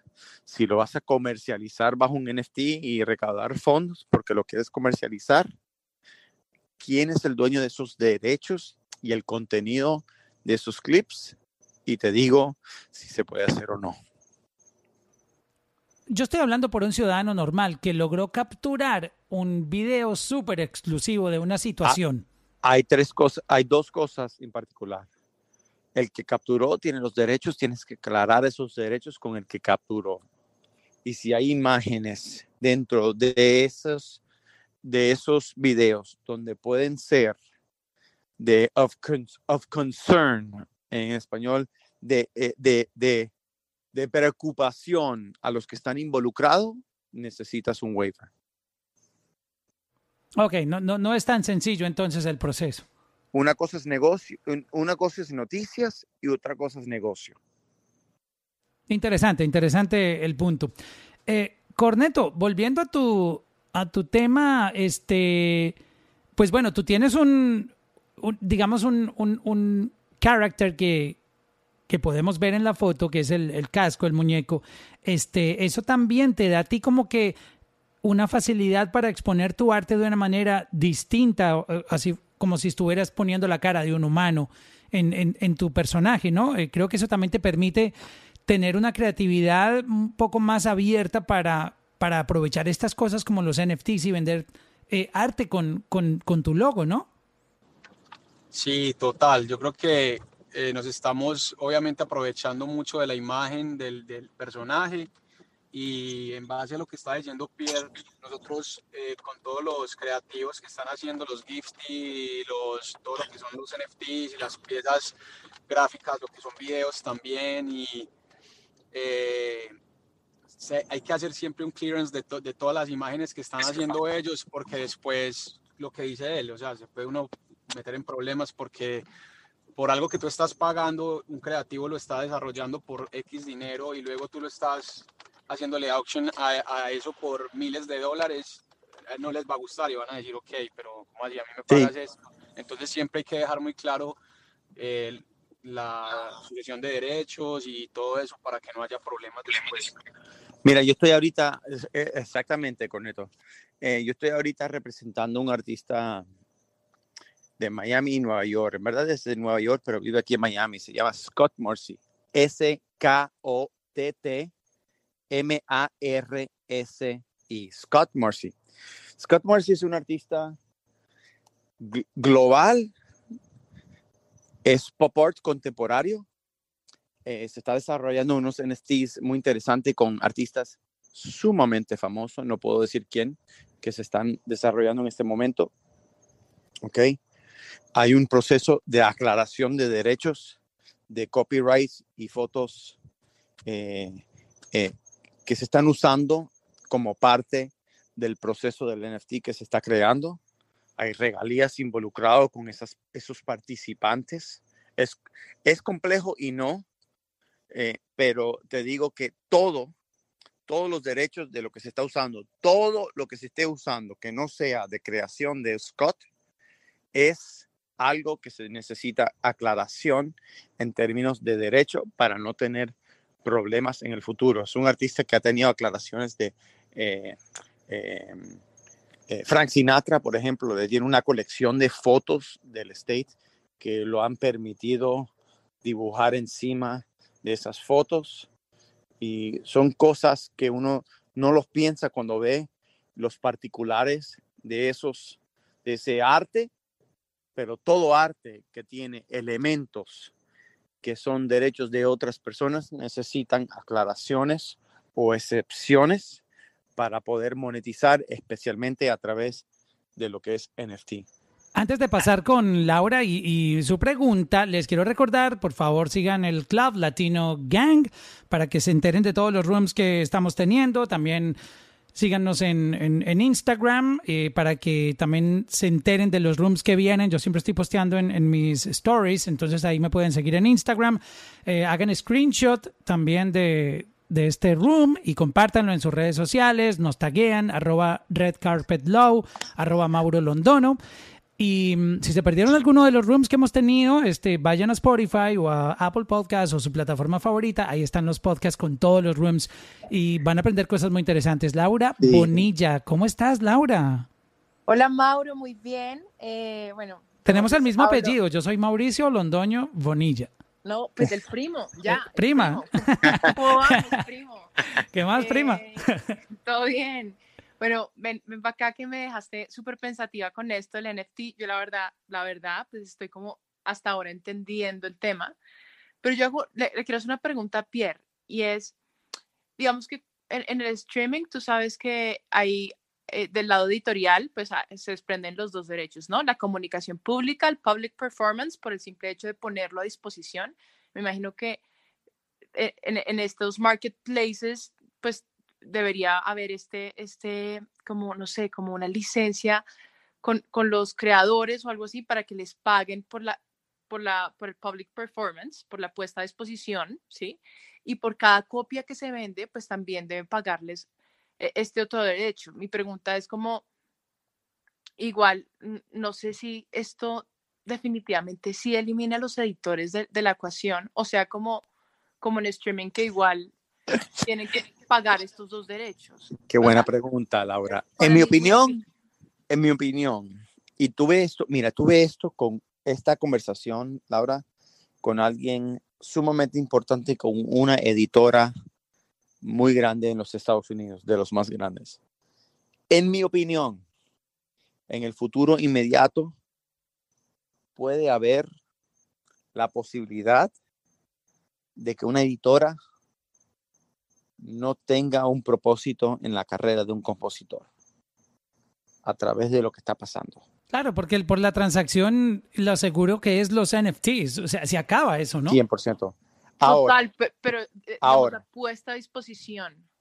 La ejecución pública es algo bajo la ley. Cuando tú tienes una ley, y de verdad a todo el mundo que está aquí los invito a mi página de Instagram, donde yo siempre estoy haciendo webinars, cursos, etcétera, donde les enseño los derechos de autor, cuáles son los derechos que te da la ley, cómo monetizas esos derechos. Dentro de esos derechos es la habilidad de ejecutar públicamente tu obra, de lo que tú estás hablando, Laura. Y esa ejecución pública es bajo circunstancias públicamente. Hay una cosa que se llama el First Sale Doctrine, ¿ok? Bajo la ley, en particular en los Estados Unidos, donde yo resido, yo estoy en Miami, Florida, y es como que el epicentro de las leyes de, de música en los Estados Unidos, Miami, Nueva York y Los Ángeles, donde hay casos, litigios muy grandes donde te dan la ley de qué puedes hacer y qué no puedes hacer con derechos de autor, ¿no? La ejecución pública, si tú lo vas a ejecutar públicamente, es decir, tocarlo en conciertos, tocar esa música públicamente en restaurantes, en ascensores, en un edificio comercial, que toque tu canción en, yo voy para el mall, yo voy para aquí en Miami, en Aventura Mall, y estoy en las tiendas y escucho música. Cada vez que se replica esa música, le toca una regalía y la regalía le va a los compositores y a través de sus editoras, ¿no? Y eso es un tema donde los compositores ganan mucho dinero, recolectan eso a través de su editora y la editora recolecta ese dinero a través de su sociedad de autor tú estás en Colombia, es Saico el que recolecta ese dinero. En los Estados Unidos es Asca BMI CISA, que en Venezuela es SACBEN, en, eh, eh, eh, en otras partes del mundo, España es GAI, SACOM, etcétera, ¿no? Esos derechos de replicación es usos comercial. Cuando tú usas el blockchain, tú no necesariamente estás usando, tú no estás vendiendo la habilidad de que esa gente pueda licenciar esa música comercialmente, es más para uso personal. Ahora, si dentro de tu contrato inteligente, lo que se llama un smart contract, tú le dejas, porque es, es una plataforma de licenciar música comercialmente para uso comercial. En los Estados Unidos se llaman em, libraries, music libraries, donde, por ejemplo, tú eres una televisora y quieres escuchar una música como cama de una escena en una telenovela y tú usas una plataforma de blockchain, pues ese, esa licencia de contrato eh, inteligente te deja monetizarlo comercialmente y tiene un, tiene un componente de ejecución pública. O sea que no tendría que contactar al, nadie, nadie. publisher ni a nadie, ni pedirle permiso a nadie. El mundo en el proceso de licencia, pero no está tan avanzado o no, perdón, no está tan adoptado en las plataformas para poder pensar más allá de lo que está pasando. En el mundo de la música, tú puedes implementar blockchain para cualquier tipo de uso. Ahorita es más uso personal, entonces la ejecución pública no hace un trigger. Igual lo van a usar para uso personal. Pero los mecánicos sí, en ese caso. El mecánico nada más es para escucharlo más allá de tu uso. Ya tú, ya tú pagaste para, para esa, ese derecho de escucharlo. Ahora, si tú lo quieres replicar para que otros lo escuchen, tienen que pagar una licencia mecánica. La licencia mecánica es simplemente para la replicación, la reproducción de escuchar esa canción para pagarle a los compositores a través de sus editoras, como hacen en Spotify.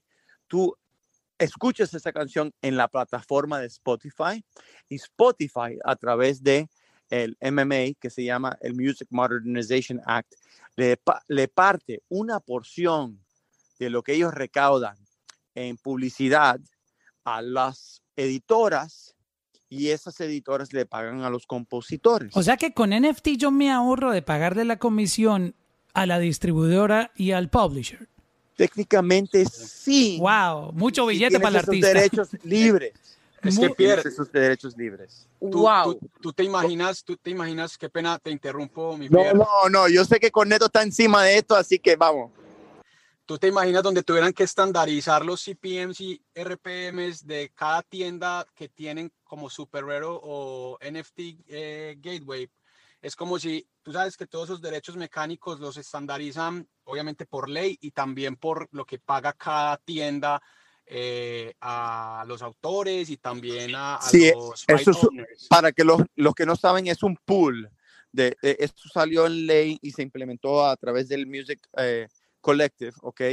El, el, el, y ellos básicamente pagan una porción de lo que recolectan eh, en publicidad, Spotify, todas esas, esas cosas, y se los pagan en proporción al streaming, la regalía mecánica. Sigue las regalías mecánicas. Y, Sí. y tendría- tendrían que poner una ley que estandarice cada tienda como estas que estoy diciendo y ponerles un CPM, un, un RPM también para, para poder hacerle los pagos de derechos mecánicos, que me parece que no son Sí. necesarios ya que son para uso privado y porque es como...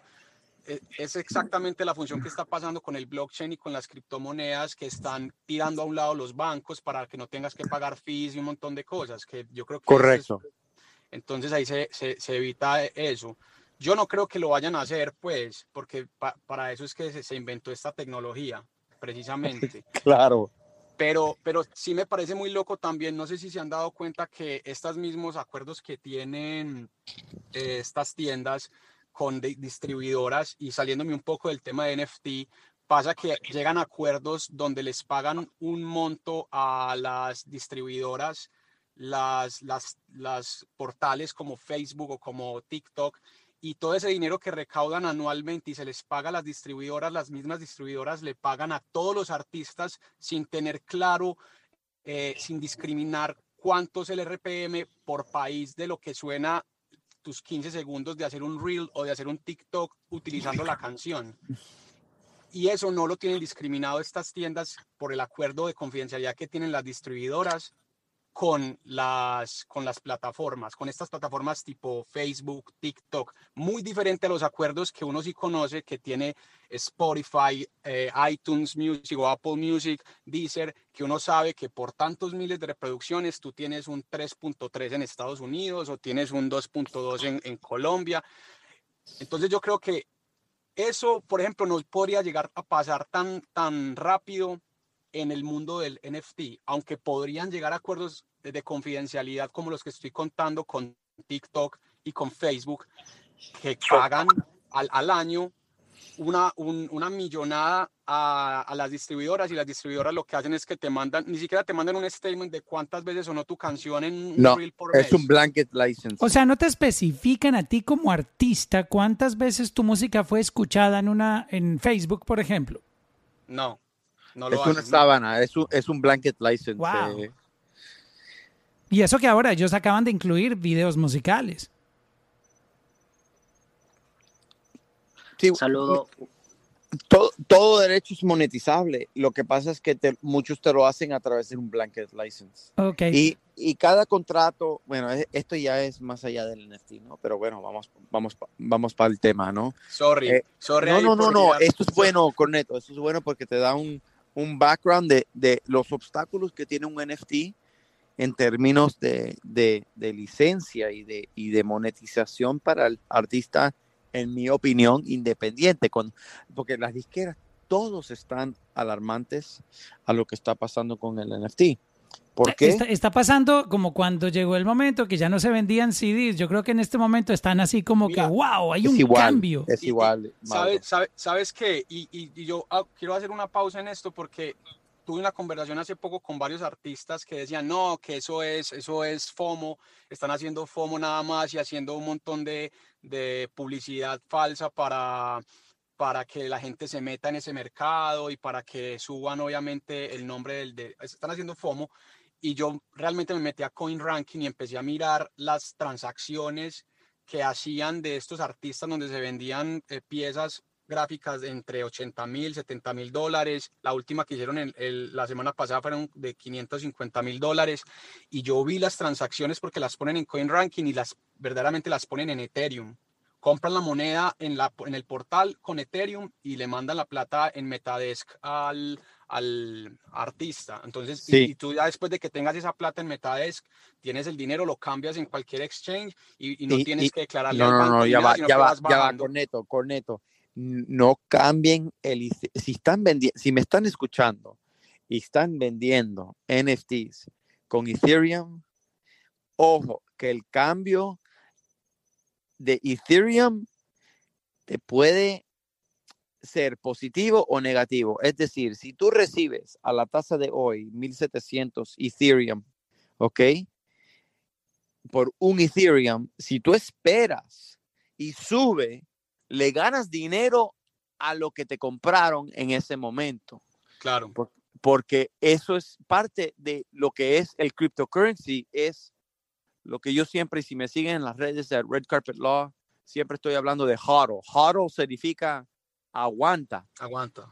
no vendas tu, tu ah, eh, eh, Corneto, ¿cómo dices cryptocurrency en español? Criptomoneda. Criptomoneda, criptomoneda, ajá, criptomoneda. criptomoneda. no vendas tu criptomoneda sin saber la expectativa si va a subir o bajar, porque si tú estás aguantando, ponte que tú vendiste una obra, una canción, vamos a decir una obra, un arte, un arte uno de cinco, ¿ok? Y te pagaron mil dólares por esa cinco mil dólares ganaste en Ethereum, que son como que, no sé, tres Ethereum en criptomoneda, y mañana valen el doble, Son le ganaste el ahora. 100% a tu dinero. Entonces, eso es otra, y se lo hablo a mis clientes siempre, el, lo- el, el aspecto financiero de la, de la venta de tus, de tus eh, eh, reliquias digitales, vamos a decirlo, también tiene otro aspecto, y es el aspecto de, financiero de que decir, si tú estás vendiendo en criptomoneda, puede valer más mañana que hoy. Y eso es sumamente importante en el mercado de O sea, blockchain. de imagínate que te, que te hayan pagado con un Bitcoin cuando estaba a 40 mil y ahora que está a 50 y pico, toda esa ganancia de ahí para arriba también está incluida en esa transacción. O sea, es increíble. Claro, aguantas Increíble eso. y lo vendes cuando quieras. Exacto. Antes de pasar a Wagner, quiero decirle a Ana que veo que ha trabajado con Juanes en marketing. Me gustaría tenerte luego en un room para que hablemos un poquitito de ese lado donde tú estás en Colombia, Ana, eh, para que coordinemos. Sería, Cuando quieras. sería chévere una, te porque... hablo por Instagram. Dale, dale, se- sería bien cool. Voy a saludar a Wagner Rodríguez, abogado y comunicador. Wagner, gracias por la paciencia. Bienvenido por acá. Sí, claro, un placer, Mauro, Pierre y los demás. Gracias por la oportunidad. Eh, yo soy Saludos, Wagner. abogado de República Dominicana, especialista en propiedad intelectual y derecho de autor. Y soy un, un fiel seguidor de Pierre en Instagram hace mucho tiempo. O sea que. Gracias, Wagner. Mira, Pierre, quise participar porque tocaste el tema de las sociedades de gestión colectiva, eh, como ASCA, BMI, SGAI en España, eh, ASCA y BMI en Estados Unidos. Y yo soy abogado externo de una sociedad de gestión colectiva en República Dominicana que se llama Escacedón y que nosotros cobramos a los establecimientos comerciales que difunden la ejecución pública, como tú dijiste, Correcto. todo, toda, toda la música que tiene un fin comercial en la República Dominicana, un establecimiento tiene que pagarlo. Pero nos ha tocado el caso de que algunos eh, utilizan la música a través de plataformas de streaming como eh, Amazon Music, eh, Spotify, y alegan que no tienen que pagar el derecho de ejecución porque ellos pagan ya una mem- membresía. No es correcto. Exactamente, por eso hago la observación. Hay mucha confusión en que porque pagan una membresía en estas plataformas de streaming, están exentos de pagar el derecho de ejecución. Y no es así. Incluso las mismas plataformas de streaming especifican cuando se van a suscribir que hay que pagar el derecho de ejecución, esa licencia. La pregunta es, Pierre, con el caso de NFT, al momento de hacer una compra mediante esta plataforma, pudiese entonces crear la confusión que porque yo compré los derechos a través de NFT, ya estoy exento de, explotar esa obra comercialmente y no pagar entonces eh, eh, regalías. No, la mayoría, la mayoría, si no todos los contratos inteligentes te dicen que es para uso personal. Es, es, vamos a decir, ok, en comparación con Spotify, es igual, es un uso personal. Ahora, es igual, mira, te voy a dar el ejemplo, Wagner, de que si tú estás miembro de, no sé, satélite, ¿verdad? Y estás viendo una pelea de boxeo, ¿ok? Esa pelea de boxeo, cuando tú compras el pay-per-view y pagas, no sé, 29 dólares para verlo con tu familia en tu casa, porque tú pagues esos 29 dólares del boxeo no significa que si tú eres dueño de un restaurante y tienes 18 pantallas en tu restaurante, pagas 18 dólares y todo el mundo lo puede ver. La ejecución pública de un restaurante es una magnitud mucho más grande de un uso personal. Es decir, vas a tener 200, 300 personas viendo un derecho de autor eh, eh, eh, en ejecución pública. Es decir, la transmisión protegible por cualquier network que esté transmitiendo esa pelea, te va a cobrar por el uso de todo el mundo que está viendo. Si tú, si tú eres un establecimiento comercial, tienes que pagar por el uso comercial porque mucho más gente va a ver esa obra protegido por la ley. Lo mismo pasa con la música. Porque tengas una suscripción personal con Spotify no significa que tienes los derechos comercial. Eso tiene que ir a través de compañías que te licencian la ejecución pública para establecimientos comercial y lo hacen a través de las sociedades de autor. En ASCAP tú puedes comprar una licencia para eso. De hecho, eh, es automatizado. exacto. Yo tengo una estación online, una estación de radio online y para contarle la experiencia, el Apple Store no me la dejaba tener live y me decían, muéstrame los documentos de que tú puedes usar ese contenido musical en tu emisora. Y, llegó un momento en que yo quité la música y solo puse contenido hablado y aún así no me permitían hacerlo ni siquiera con mi propia voz. Y yo, pero ¿qué pasa aquí? Hasta que descubrí que tenía que contactar a ASCAP y pedirles una licencia para una estación de radio online y básicamente cuando envié el documento, ese mismo día iTunes me puso live la estación de radio porque estaba ya entregando el documento que, ellos requerían, que era poder tener la autorización para reproducir música en una radio online. Sí, Maro, eh, eh, pues, eh, en ese aspecto de la sociedad de gestión colectiva estamos claros. De hecho, nosotros les cobramos los establecimientos y aclaramos precisamente ese criterio. Lo que querían explicar o preguntar, si con este comercio de la NFT se ven afectadas o se ven en jaque la sociedad de gestión colectiva? En verdad, se pueden ver. Y en los contratos. En 10 o 15 años, posiblemente. No, no, no, no. más pronto que porque, Pierre, y escúchame, ya con esto finalizo. Porque eh, en, dentro de, de, tu intervención, Pierre, eh, alguien comentó de que pudiesen verse amenazadas la, las, las disqueras. O sea, también pudiesen verse amenazadas la sociedad de gestión colectiva, tanto ASCA, BMI como Sky y demás. Sí, sí, pero mira, en, en, los contratos y en los Estados Unidos me he leído los de ASCA, BMI y CISAC. Y hay una provisión que se dice que si tú vas a hacer lo que se llama un direct license, una licencia de, directa, tiene un protocolo en lo que tienes que hacer si ya estás firmado con una sociedad de, autor como ASCAP, BMI y CISAC.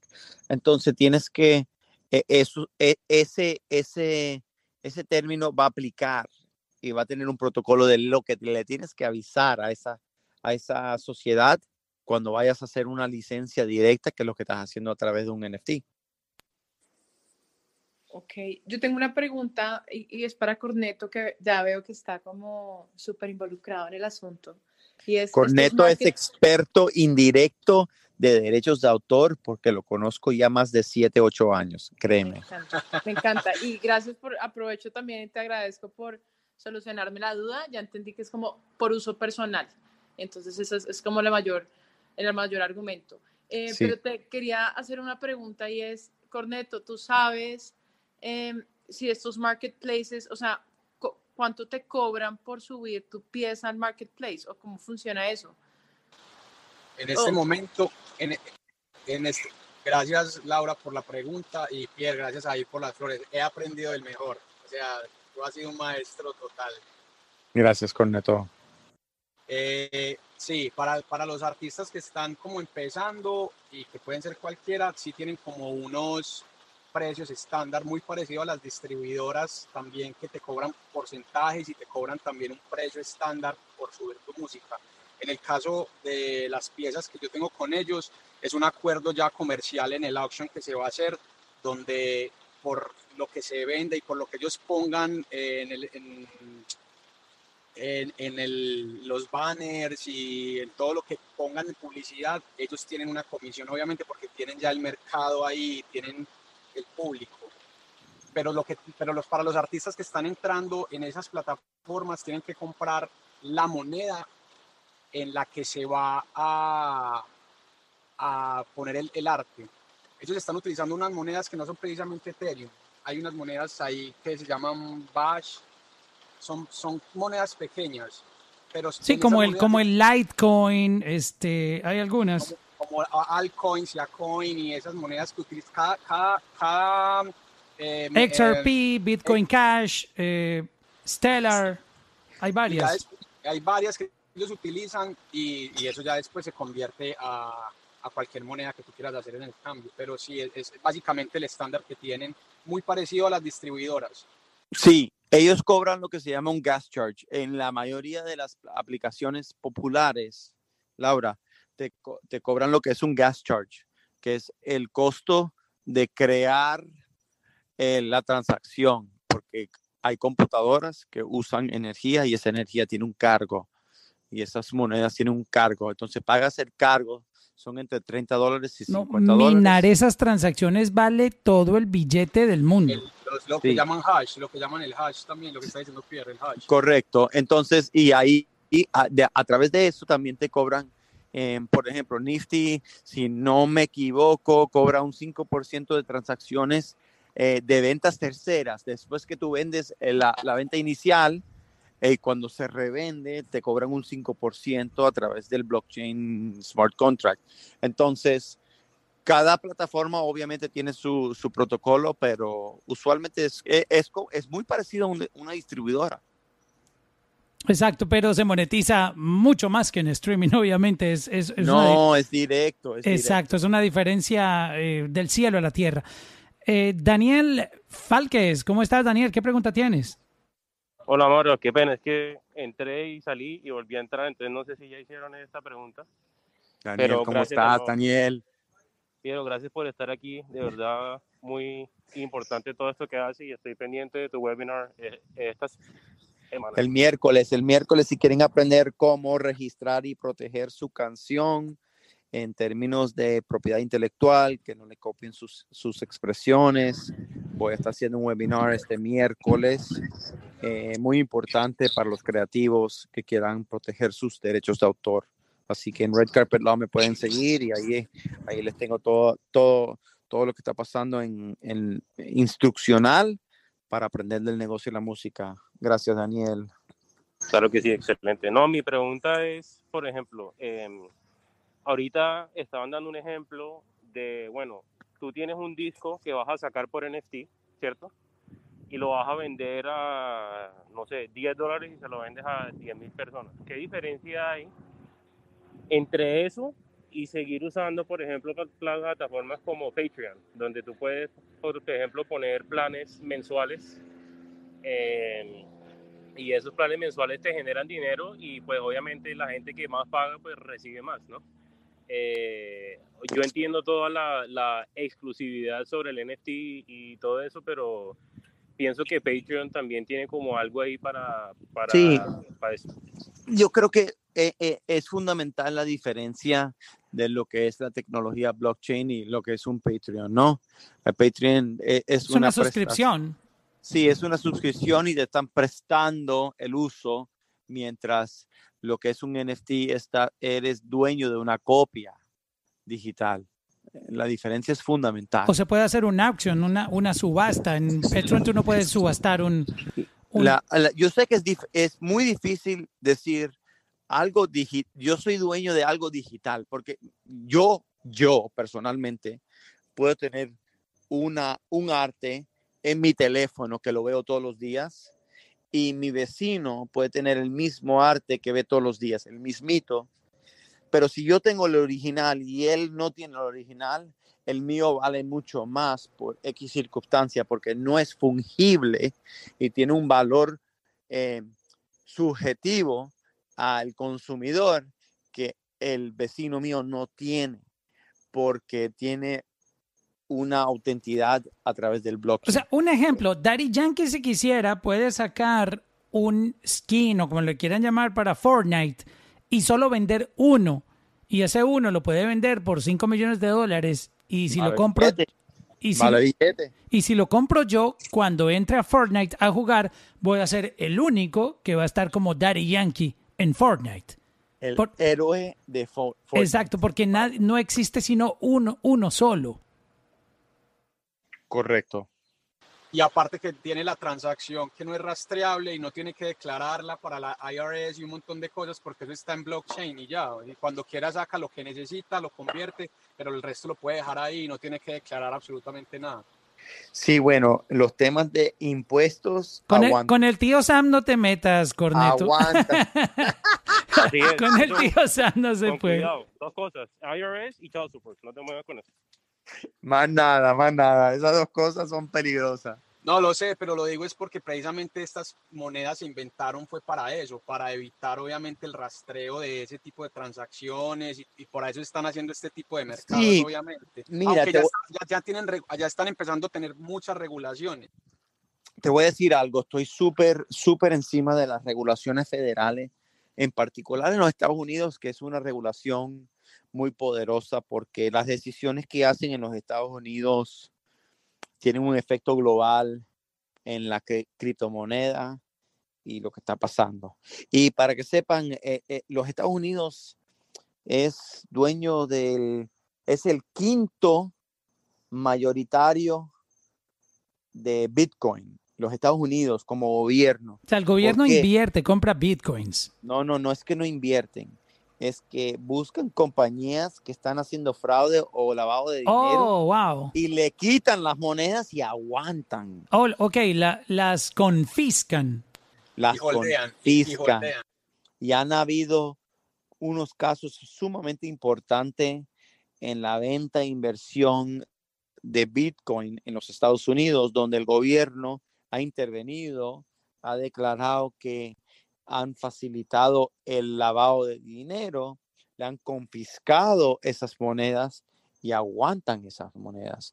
Gobierno de los Estados Unidos y otros gobiernos, pero voy a hablar del gobierno donde yo resido, no está durmiendo sobre criptomoneda y la tecnología de blockchain.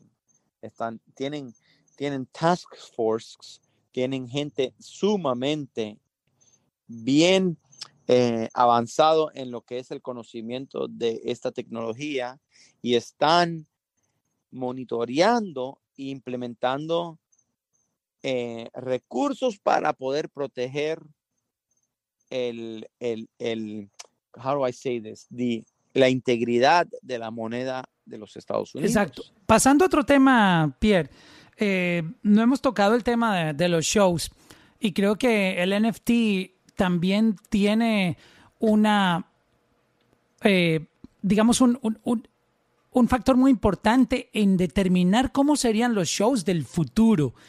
que se vienen haciendo de una manera que tú compras un ticket en una compañía como por ejemplo Ticketmaster, ellos te cobran un fee, por eso que además estas compañías ganan mucho dinero vendiendo los tickets, hay gente que, que hace mucho dinero simplemente por ser el middleman de, de ser esa persona que te vende el ticket y etcétera, en todo ese proceso. ¿Podría esto afectar? No he conocido todavía un show a través de NFT, no sé si tú tengas algún caso, pero, pero en, los conciertos muchos artistas podrían también saltarse mucho middleman en producción y bajar los costos para hacer sus propios shows. Claro, eh, Mauro. Lo que pasa es que, mira, te, te soy sincero, no todo el mundo entiende lo que está pasando con NFTs y la tecnología. Eso, esa es el, la barrera mucho más grande, especialmente en el Y si, mundo no, y si no lo entienden rápido, se van a perder una oportunidad grandísima porque otros tiburones sí se van a llevar toda la carne. No, ya están, ya están encima de eso y hay compañías ya evaluados en millones y millones de dólares haciéndolo. Mauro, Pierre, yo me voy, pero siempre es un placer hablar con ustedes. Una última cosa. Corneto. ¿Cuándo, ¿Cuándo estaría aproximadamente saliendo tu, tu NFT? O sea, eh, tu- lo que tú piensas vender ahí en NFT. Dos meses. ¿Y, en cua- dos meses. y cu- cuántas piezas estás trabajando? 25 pies. Ok, y todas son piezas ya- de, son, son gráficas, son piezas de arte. Sí, hay, un- hay unas que son solamente, hay unas que son GIF en movimiento y hay otras que simplemente son, eh, son una imagen estándar y ya. Estamos mirando cómo podemos hacer esas piezas en GIF con sonido para poder involucrar obviamente a Universal y todo eso. Hay que revisarlo bien, Pierre. eh, hay que tocar el tema. Corneto, llámame mañana, llámame mañana. Pero bueno, ya, ya saben que, que, que existe NFT, es una oportunidad grande para los artistas, eh, sobre todo los independientes, y que, es el, y que va a ser el futuro, creo que, que, que para los artistas. Entonces, 100%. O sea, ima- Corneto. imagínate, eh, hay unas canciones, no sé si le- les ha pasado, gracias a Corneto por estar con nosotros compartiéndonos un poco esa, esa historia de, de- de su incursión en el NFT, pero Pierre, hay muchos artistas que graban canciones que nunca salen por algún motivo, puede porque por motivos de estrategia la canción no dio con el timing y el artista cambió algunas cosas en su agenda, entonces entra en conflicto porque viene un álbum, etcétera. Y hay canciones que lastimosamente se han quedado guardadas en un disco duro y que son canciones muy buenas. Perfecta oportunidad para sacarlo como NFT. Exactamente, ese es el punto que yo quería tocar. Mira, todo lo que es original que la disquera nunca aprobó, todo lo que es original en Demos, los inicios de un artista que nunca sacó, sea gráfico, sea musical, sea lo que sea. Esas son las oportunidades de una artista que tiene una fanaticada para explotar y ganar dinero y puede ser sumamente exitoso, mucho más allá de, como tú dices, un, los primeros 48 horas del streaming de un artista eh, que no genera nada, olvídate, Mauro. Se O sea, imagínate que, un, que un artista saque, o sea, es que esa- esas canciones ni siquiera podrían salir en los servicios de streaming como Spotify porque no son parte de la estrategia como artista, pero son un material coleccionable. Yo como fanático, si Daddy Yankee, por poner un ejemplo, y lo menciono porque pues es un, un artista que, que es un, un, un ícono, una leyenda, dice tener 40 canciones que él nunca lanzó y que no se atreve a hacerlo porque no son de la época, fueron canciones que él grabó unos años atrás, pero que nadie ha escuchado. A mí como fanático, él me dice que va a sacar esas canciones en tres álbumes, en una serie de tres álbumes solo para sus fans a través de NFT. Todo el mundo, sus fanáticos irían a comprar ese material, pero eso no va a estar en Spotify porque ese no es el sonido de Daddy Yankee. Es un material de colección, es un material del pasado que, que obviamente los fanáticos van a valorar. Creo que esto trae oportunidades valor, Mauro. increíbles. Allí está el valor, Mauro. Allí está el valor grande de un artista para dar contenido exclusivo fuera de lo que está disponible al público y monetizarlo. Wow. Pierre, yo creo que ya, ya es hora de que paremos. Llevamos dos horas aquí, hable y hable y hable. Wow, dos horitas, ¿ah? Pasó rápido con NFTs. pero yo creo que esto merece un- una segunda parte, Pierre. Eh, Mauro, estoy de acuerdo contigo. Tuvimos muchas caras nuevas, mucha gente sumándose. Este, sé que quieren más. Yo te propongo que preparemos un segundo capítulo de NFT ya con unos topics específicos para que la gente termine de entender esas partes que no les quedaron tan Eh. claras.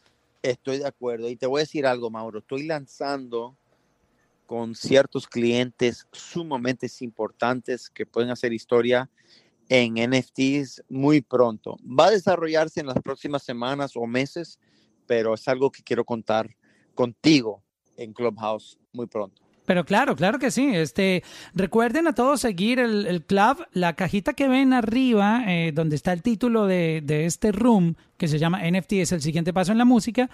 Ven un letrero que dice Latino Gang y hay una casita verde ahí enseguida. Cuando dan tap, si hacen ustedes tap ahí en ese eh, Latino Gang, los va a llevar al club, denle follow porque en este club van a estar pasando muchas cosas, eh, muchos rooms, muchas charlas de muchos topics diferentes, incluyendo estos rooms que tenemos con Pierre cada lunes. Eh, también el podcast, si se han perdido todos los rooms que hemos tenido de muchos topics de marketing, eh, de parte legal, con historias de artistas, también debatiendo un poquitito sobre, sobre cómo ellos producen la música. Síganlo ahí en Spotify, el link está en, en, mi, en mi Instagram, es Checking con Mauro, pues van a poder repetirse todos los rooms que han pasado, que han sido muy, muy interesantes. No sé, Pierre, ¿qué, qué tienes para agregar ahora antes de cerrar? Te digo, NFT, yo sé que es difícil de entender la tecnología, blockchain, como les dije. Involúcrense en la tecnología, así tengan 10 dólares o 10 millones de dólares para invertir en lo que es cryptocurrency. Se los recomiendo, van a aprender lo que está pasando. Es un movimiento, es una economía, economía, vamos a decirlo así, eh, que está eh, cambiando el mundo. Y te lo digo, es global. O sea, eh, creo que hoy o ayer la India anunció que está en contra del cripto, la criptomoneda. Eso sube el valor de la criptomoneda. Los Estados Unidos está invertido en la criptomoneda. Hay países que están pendientes de la criptomoneda. Es un futuro muy brillante para la gente tener un valor como lo tienen con el oro, como lo tienen con la moneda, lo que se llama el fiat, y lo tienen porque es una opción de inversión muy importante en el futuro de su de, su- de sus familias, de sus de su creación y la, la música es un vehículo para tener ingresos más allá en nuevos formatos, nuevas tecnologías, donde pueden aprovechar este movimiento, ganar buen dinero y exponer sus creaciones. Muy importante y los invito a todo el mundo que aprendan más de NFTs, de cryptocurrencies, de blockchain, de, y, y- y el movimiento que está, tiene años trabajando, pero está cambiando la manera que se hacen negocios mundialmente con muchas cosas, incluyendo la música. Gracias a Pierre por estar conmigo hoy en este podcast de NFTs. Nos escuchamos en un próximo episodio. Soy Mauricio Londoño. Síganme en Instagram como arroba Mauro Londono. Check-in, check-in, check-in con Mauro. Check-in, check-in, check-in con Mauro. Check-in, check-in, check-in con Mauro. Check-in, check-in, check-in con Mauro.